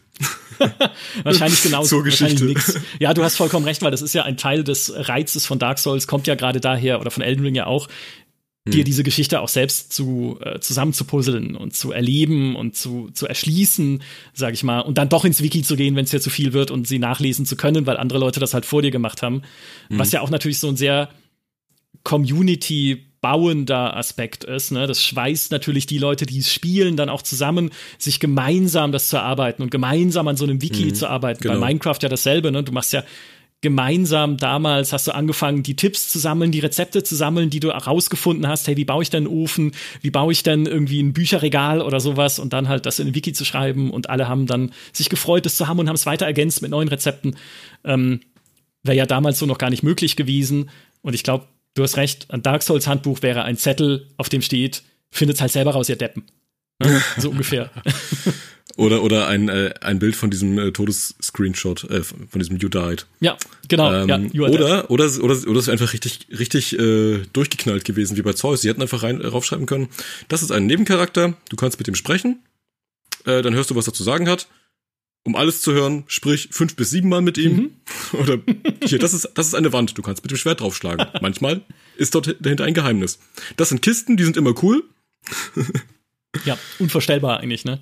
Aber also, genau. ich glaube, ich glaube, um die Frage richtig zu beantworten, wir würden gar nicht wissen, was in einem Handbuch von Dark Souls gestanden hätte, weil ja gerade Dark Souls seine Popularität den Wikis verdankt, wäre zumindest meine Theorie. Also ohne dieses Community, äh, diesen Community-Effekt, den Dark Souls erzeugt hat, ne, die, durch seine Mysteriosität und dann den Leuten natürlich dank Internet die Möglichkeit zu geben, sich darüber auszutauschen, wäre das ja möglicherweise, das ist jetzt meine steile These, irgendein japanisches Rollenspiel gewesen, was keine weiteren Kreise gezogen hätte, womöglich. Äh, stimme ich soweit äh, zu, dass es ein Spiel ist, auf jeden Fall für mich, äh, ich spiele es gerade aktuell, deswegen bin ich da ganz gut im Thema, mhm.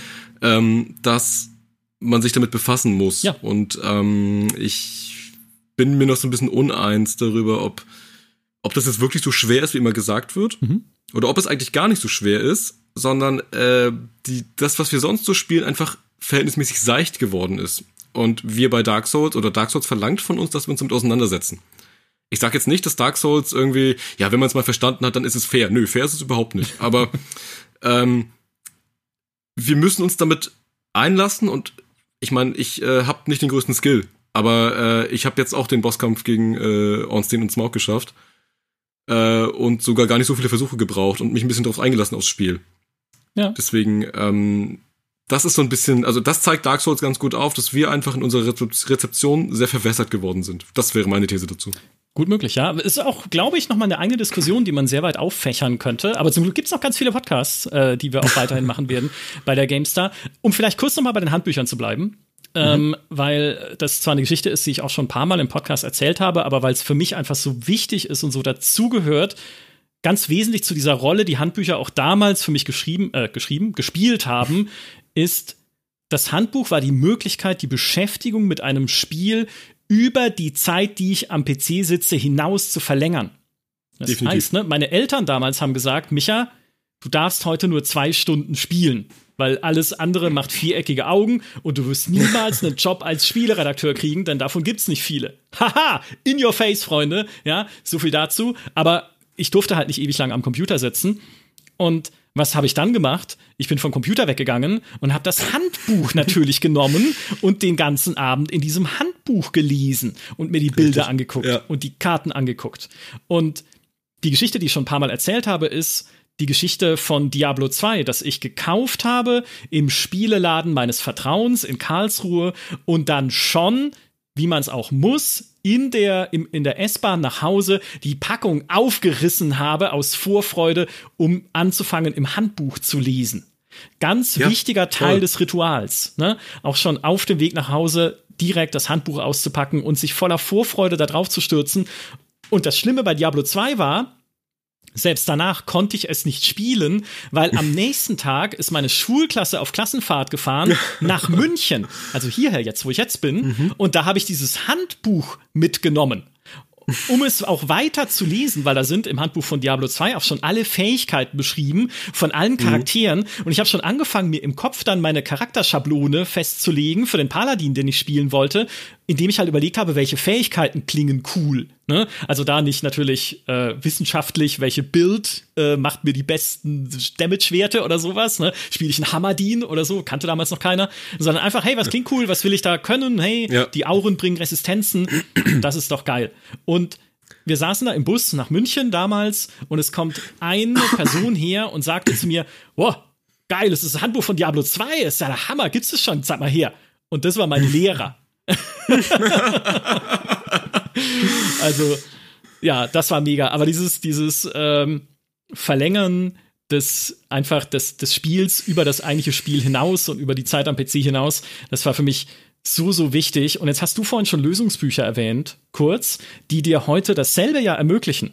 Ich, ich weiß es auch und das würde ich komplett unterschreiben. Ich habe nämlich noch das Lösungsbuch von Skyrim. Und das ist ein. Ah, das habe ich auch. Da, ja. das, da kennst du ja, du weißt, wie fett es ist. Ja, also ja. dieser riesen fette Wälzer. Und es ist heute für mich noch ein großer Genuss, einfach nur durch diesen fetten Wälzer zu blättern, um wieder Dinge zu finden, die ich nicht wusste. Also mhm, mh, bei den genau. Skyrim steckt halt so viel an verstecktem Krempel noch drin oder auch nur Kleinigkeiten und all das oder vieles davon ist halt in diesem Lösungsbuch irgendwo verzeichnet. Man muss es halt nur suchen und finden. Also super faszinierend. Und äh, was wir bei der GameStar daraus gemacht haben, äh, sind unsere Sonderhefte. Weil ja auch die dazu gedacht sind, die Black Editions, ein mhm. Spiel und ein Universum zu nehmen und zu vertiefen, indem man natürlich hauptsächlich detaillierte Tipps gibt und Guides gibt.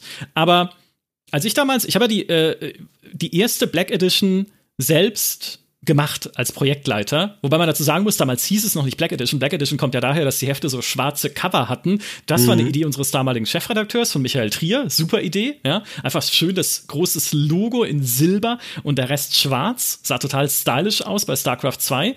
Aber den Inhalt habe ich damals bestimmt mit dem Martin Deppe zusammen, der dann ähm, mhm. als äh, heute noch äh, die Sonderheftproduktion bei uns auch betreut und leitet, und ich habe versucht, mich zu orientieren am Vorbild der alten Handbücher.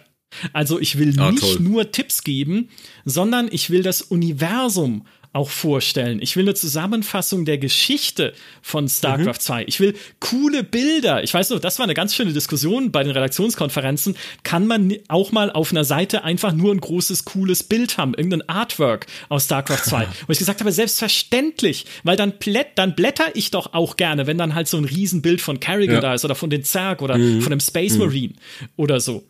Ich wollte die Einheiten mit Statistiken detailliert beschreiben. Da hast du es wieder, ne? Also ja, richtig, richtig. Jede Einheit kriegt eine Seite, auf der detailliert aufgeführt ist, was sie kann und wofür man sie einsetzen muss. Also wirklich so versucht, das, was für mich damals das Handbuch geleistet hat, mit diesem ja. Sonderheft auch anderen zu ermöglichen beim Thema StarCraft 2. Hier könnt ihr StarCraft 2 quasi unterwegs mitnehmen, damit mhm. ihr es auch erleben könnt, wenn ihr nicht am PC seid.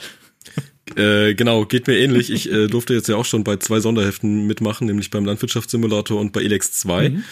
Und äh, ja, da war es im Prinzip genauso wieder. Ne? Ich habe mich so schön weggeduckt bei den ganzen äh, Kampfstatistiken und, und Ausrüstungswerten und habe dann äh, nochmal die Geschichte von Elex 1 erzählt. Ähm, und äh, so, so ein bisschen links und rechts immer so ähm, mich mit Themen befasst, die so, ich sag mal so ganz so indirekter Content ist das ja. Ja. Ne? Also, wie du sagst, das Universum ein bisschen größer machen, ein bisschen breiter machen.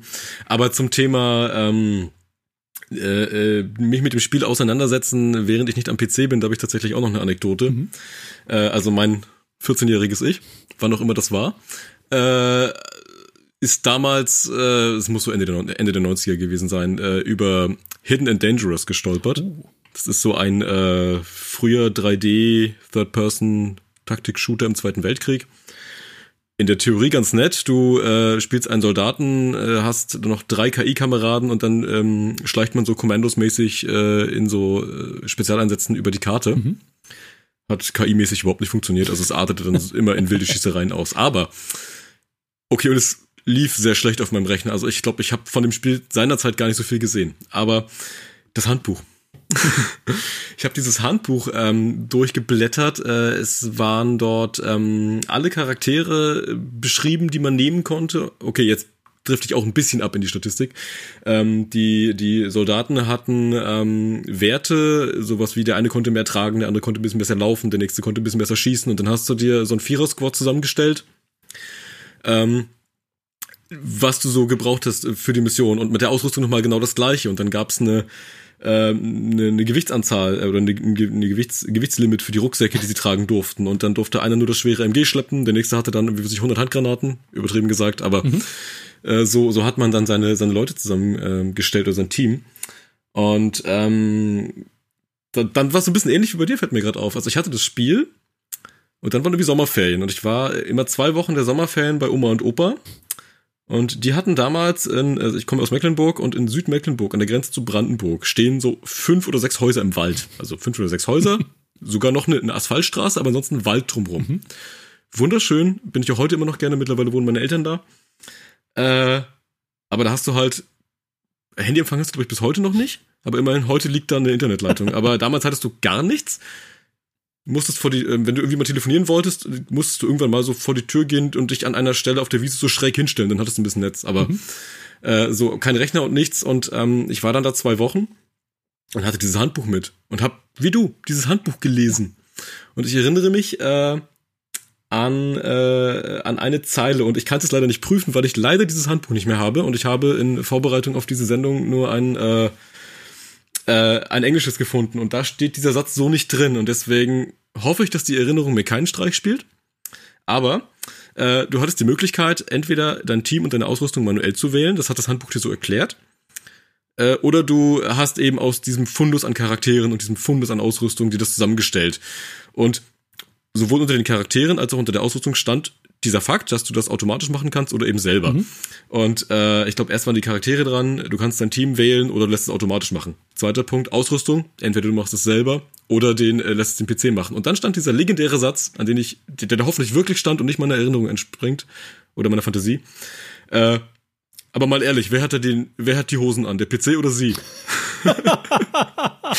und das hat sich so eingebrannt und dachte ich, ja, ich mache das schon selber gut. Und dann, naja. Ja. Dann hast du, dann hast du gedacht, irgendwann wird Dark Souls erscheinen und dem gebe ich's dann. Super Satz, ey. Ja, möglich. Fantastisch. Ja. Ja, denkt mal drüber nach, ihr Lieben, äh, die ihr uns zuhört. Wer hat die Hosen an, der PC oder ihr? Ja, also wenn ihr Automatisierungsfunktionen entdeckt, wundervoll. Ja, das sind halt so Dinge. Das sind halt, ne, es bleiben einem äh, Sachen im Gedächtnis. Ich weiß auch noch, das ist sogar eine negative Erinnerung, eigentlich, die mit dem Handbuch zu tun hat. Ich weiß noch, im Handbuch von Strike Commander damals äh, das war auch eine Flugsimulation, so eine Kampfchat-Simulation von Origin, bisschen so aufgemacht wie, also eigentlich nicht, eigentlich exakt so aufgemacht wie Wing Commander, nur halt mit mhm. nicht Raumschiffen, sondern Kampfchats. Und da war äh, auch im Handbuch äh, viel so drumrum, also was gar nichts mit der, der Spielbeschreibung zu tun hatte. Und da waren aber auch drin Anzeigen, fiktive natürlich, für Auftragskiller.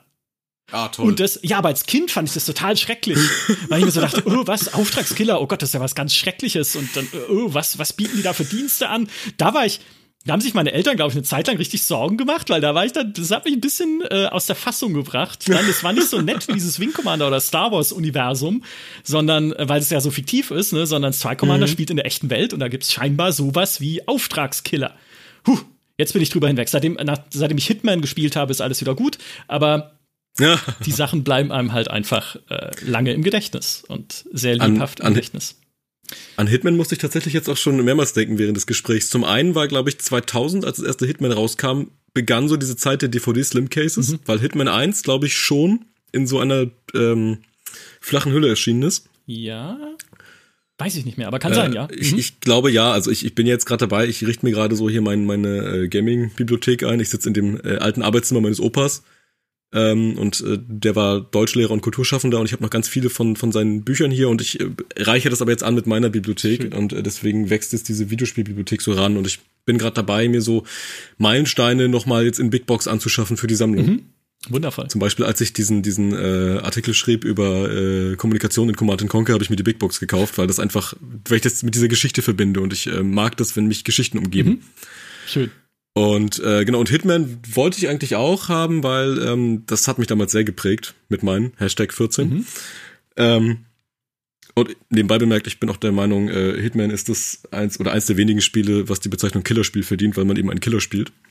Ja, ja. Und so ähm, von Hitman gab es, glaube ich, keine Big Box mehr. Die hätte ich mir nämlich gerne hier noch hingestellt. Äh, aber ich glaube, es gab nur diese Slim Case. Okay, I see. Ja, das Slim Case, ja, der Sargnagel des guten, alten, dicken Handbuchs. Dann nur noch weiter versagnagelt vom digitalen Vertrieb, Richtig, der ja, Handbücher heutzutage natürlich völlig unmöglich macht. Und ich, Mhm. auch da, ich, das ist nämlich, es gibt ja heutzutage noch Spiele, die PDF-Handbücher mitbringen als digitaler Download. Distant Worlds 2 wäre eines, was mir einfiele, weil ich das Mhm. ja vor kurzem äh, getestet habe. Und da liegt ein PDF-Handbuch bei, das du auch lesen solltest, um dieses Spiel im Ansatz verstehen zu können. Aber das mag ich nicht. Weil da bin ich tatsächlich, ich, ich lese, da ist auch jeder anders, ne? aber ich lese nicht gerne PDFs so am Bildschirm, insbesondere nicht am PC-Bildschirm. Ich schaue mir gerne Ja. Wikis an, aber auch die eher auf dem Handy dann, äh, Mhm. auf dem Smartphone, aber nicht, nicht am, also ich mag es einfach nicht so richtig so, so Textwüsten am PC zu lesen. Ähm, ein Artikel auf GameStar.de, ne, kein Problem, fühlt euch da nicht angesprochen, liebe, liebe Freunde. aber wenn es dann halt wirklich so das als als PDF gibt, was man früher so als Handbuch in der Hand hatte, das finde ich anstrengend. Und ausdrucken will ich es auch nicht, weil ich will nicht Richtig, arm ja, werden. das ist dann, Ja. Ist dann auch ab- absurd irgendwie. Ja. Also, Und- weiß ich nicht, nur weil es das nicht mehr in der Form gibt. Aber ich sehe das ähnlich, ich lese mir das auch ungern ungern am PC durch, weil ich ja dann auch, äh, ich sitze ja dann schon irgendwie lang genug vom PC, wenn ich das Spiel spiele. Ja. Und das Handbuch war immer, wie wir es schon sagten, so eine nette Möglichkeit, einfach Zeit mit dem Spiel zu verbringen oder, oder Gedanken in diesem Universum zu verbringen. Ähm, außerhalb des Bildschirms. Ja, ganz genau. Und weißt du, was ich jetzt gerade hier aus meinem Stapel gezogen habe? Das Handbuch von Oh. Wing Commander Privateer. Und äh, total witzig, weil ich kann mich nicht erinnern, dieses Handbuch jemals in der Hand gehabt zu haben, beziehungsweise jemals gelesen zu haben. Aber ich blätter es jetzt so durch und da gibt es eine Unterkategorie, äh, der Gemini-Sektor, das ist ja der Schauplatz des Spiels, in dem Ja. auch was, wie viele Seiten sind, um Gottes Willen. Also in dem dieser Sektor beschrieben wird, ne? also ein Überblick, welche Quadranten, welche Planeten, welche Raumstationen gibt es da. Aber in dem auch ein Interview drin ist mit einem Freibeuter. Ein äh, quasi, ne? Es wird ein Pirat interviewt von, äh, ja, weiß ich nicht von wem, von Chandra Carr, wahrscheinlich einer, einer Journalistin, ne? um zu erfahren, wie der so sein Leben verdingt. Und äh, das über ganz viele Seiten hinweg. Das wusste ich nicht. Und das werde ich jetzt lesen. Nach diesem Podcast. Sehr gut. Ich wollte auch gerade sagen, dann hast du jetzt irgendwie deine, deine Aufgabe gefunden oder dein, dein neuestes Ja, Projekt ich freue mich. zum Lesen. Ja. Leider zu wenig Ähm. Zahlen und Statistiken drin, aber kann man nichts machen. Ja, gut, man. Ich glaube, du hast noch genug Auswahl. Ähm, aber äh, weil du vorhin meintest, ne, mit, mit den Lösungsbüchern, äh, die heute noch so ein bisschen wenigstens das ersetzen. Äh, ja, definitiv. Ich habe ähm, hier mir auch noch rausgesucht, die, das Lösungsbuch von Uncharted 4. Ähm, und, und ich habe auch das von Uncharted 3 ähm, hier im Regal stehen. Und ich habe das natürlich nicht, weil ich nicht durch Uncharted komme. Also das krieg sogar ich hin. Ähm, aber ich finde das klasse einfach, dass du ähm, in jedem Uncharted-Buch echt nochmal so einen Abriss der Geschichte hast. Ja. Und teilweise wirklich, ich glaube, im, im, im Lösungsbuch von Uncharted 3 ist, sind wirklich die beiden Vorgänger relativ detailliert nochmal beschrieben. Und ja, wie ich schon sagte, das ist einfach meins. Ja, total. Absolut, absolut unterschrieben. Und jetzt, jetzt habe ich das Handbuch von Homeworld in der Hand. Jetzt ist alles vorbei. Das Handbuch, das dieses wunder, wundervolle, hier, ich, ich lasse es kurz. Dieses wundervolle Handbuch von Homeworld, in dem die Vorgeschichte, auch hier wieder, ne, die nicht notwendig ist fürs Spiel, aber die Vorgeschichte von Karak beschrieben wird, des Planeten, auf dem du das Spiel ja beginnst, der dann gar nicht dein Heimatplanet ist, sondern den musst du ja suchen mit deinem Volk. Aber hier erfährst du, wie die Geschichte dieses Planeten verlaufen ist, wie die einzelnen Clans dieses Planeten sich untereinander bekriegt haben, bis am Ende mal einer gekommen ist und gesagt hat, äh, wir sorgen jetzt hier für Frieden und vereinigen uns alle, was ja dann auch der Grundstein ist, um nach deiner neuen oder deiner ursprünglichen eigentlich echten Heimatwelt suchen zu können, dass ihr alle zusammenarbeitet. Diese Geschichte ist nur in diesem Handbuch. Die gibt's nicht im Spiel, sondern da steht sie drin. Es sind einfach, ich, Christian, ich werde das nie wegschmeißen. Alles, egal wie voll gemüllt mein Keller oder meine Wohnung noch wird. Und ja, es ist schon alles ziemlich voll hier. Das ist ein Schatz. Deswegen, da geht's mir wie dir, sich mit solchen Geschichten zu umgeben und so. Es ist ja nicht nur, es sind ja nicht nur Geschichten, sondern es hat ja auch Geschichten. Das ist ja meine Spielehistorie, die hier liegt in Handbuchform. Richtig, ja, genau, richtig. Ja. Ich, ich weiß nicht, wie es dir da geht. Äh, bei mir ist es so, ähm, ich, ich habe hier ganz viel im Regal stehen. Also DVDs, Blu-Rays, äh, Spiele, Big Boxes. Ähm, das meiste davon werde ich in diesem Leben wahrscheinlich nicht mehr irgendwie so anrühren, dass ich es spiele. Ja. Ne? Also äh, entweder hat man es dann schon auf äh, digitale Weise oder wie auch immer. Aber ich gucke mir dieses Regal an und weiß eigentlich bei bei fast jedem Titel irgendwie, okay, das hast du dann und dann gekauft, das war zu der und der Zeit und äh, verbinde wenigstens irgendeinen kleinen Gedanken damit. Und das ist dann wirklich wie so eine, ein Teil der Biografie, der im Regal steht. Ja, ganz genau. Ich habe TIE Fighter damals von meiner Mutter kaufen lassen, weil ich mir dachte, vielleicht wollen sie es mir nicht verkaufen, weil es so kriegerisch ist. Bin ich mit meiner mhm. Mutter in den Spielladen gegangen und habe sie dazu gebracht, mir TIE Fighter zu kaufen, von dem sie ja überhaupt nicht weiß, was es ist oder so. Aber egal, mhm. ja, alles, alles mit Erinnerung verknüpft. Und ich wette, euch da draußen Richtig geht es genauso. Das war ein sehr nostalgischer und absolut fantastischer Podcast zum Thema Handbücher. Christian, nochmal vielen, vielen Dank für das Thema und dafür, dass du da warst heute, um mit mir darüber zu sprechen. Vielen Dank natürlich auch an alle, die uns auch diesmal wieder zugehört haben. Macht's gut und bis zum nächsten Podcast. Tschüss. Danke, ciao.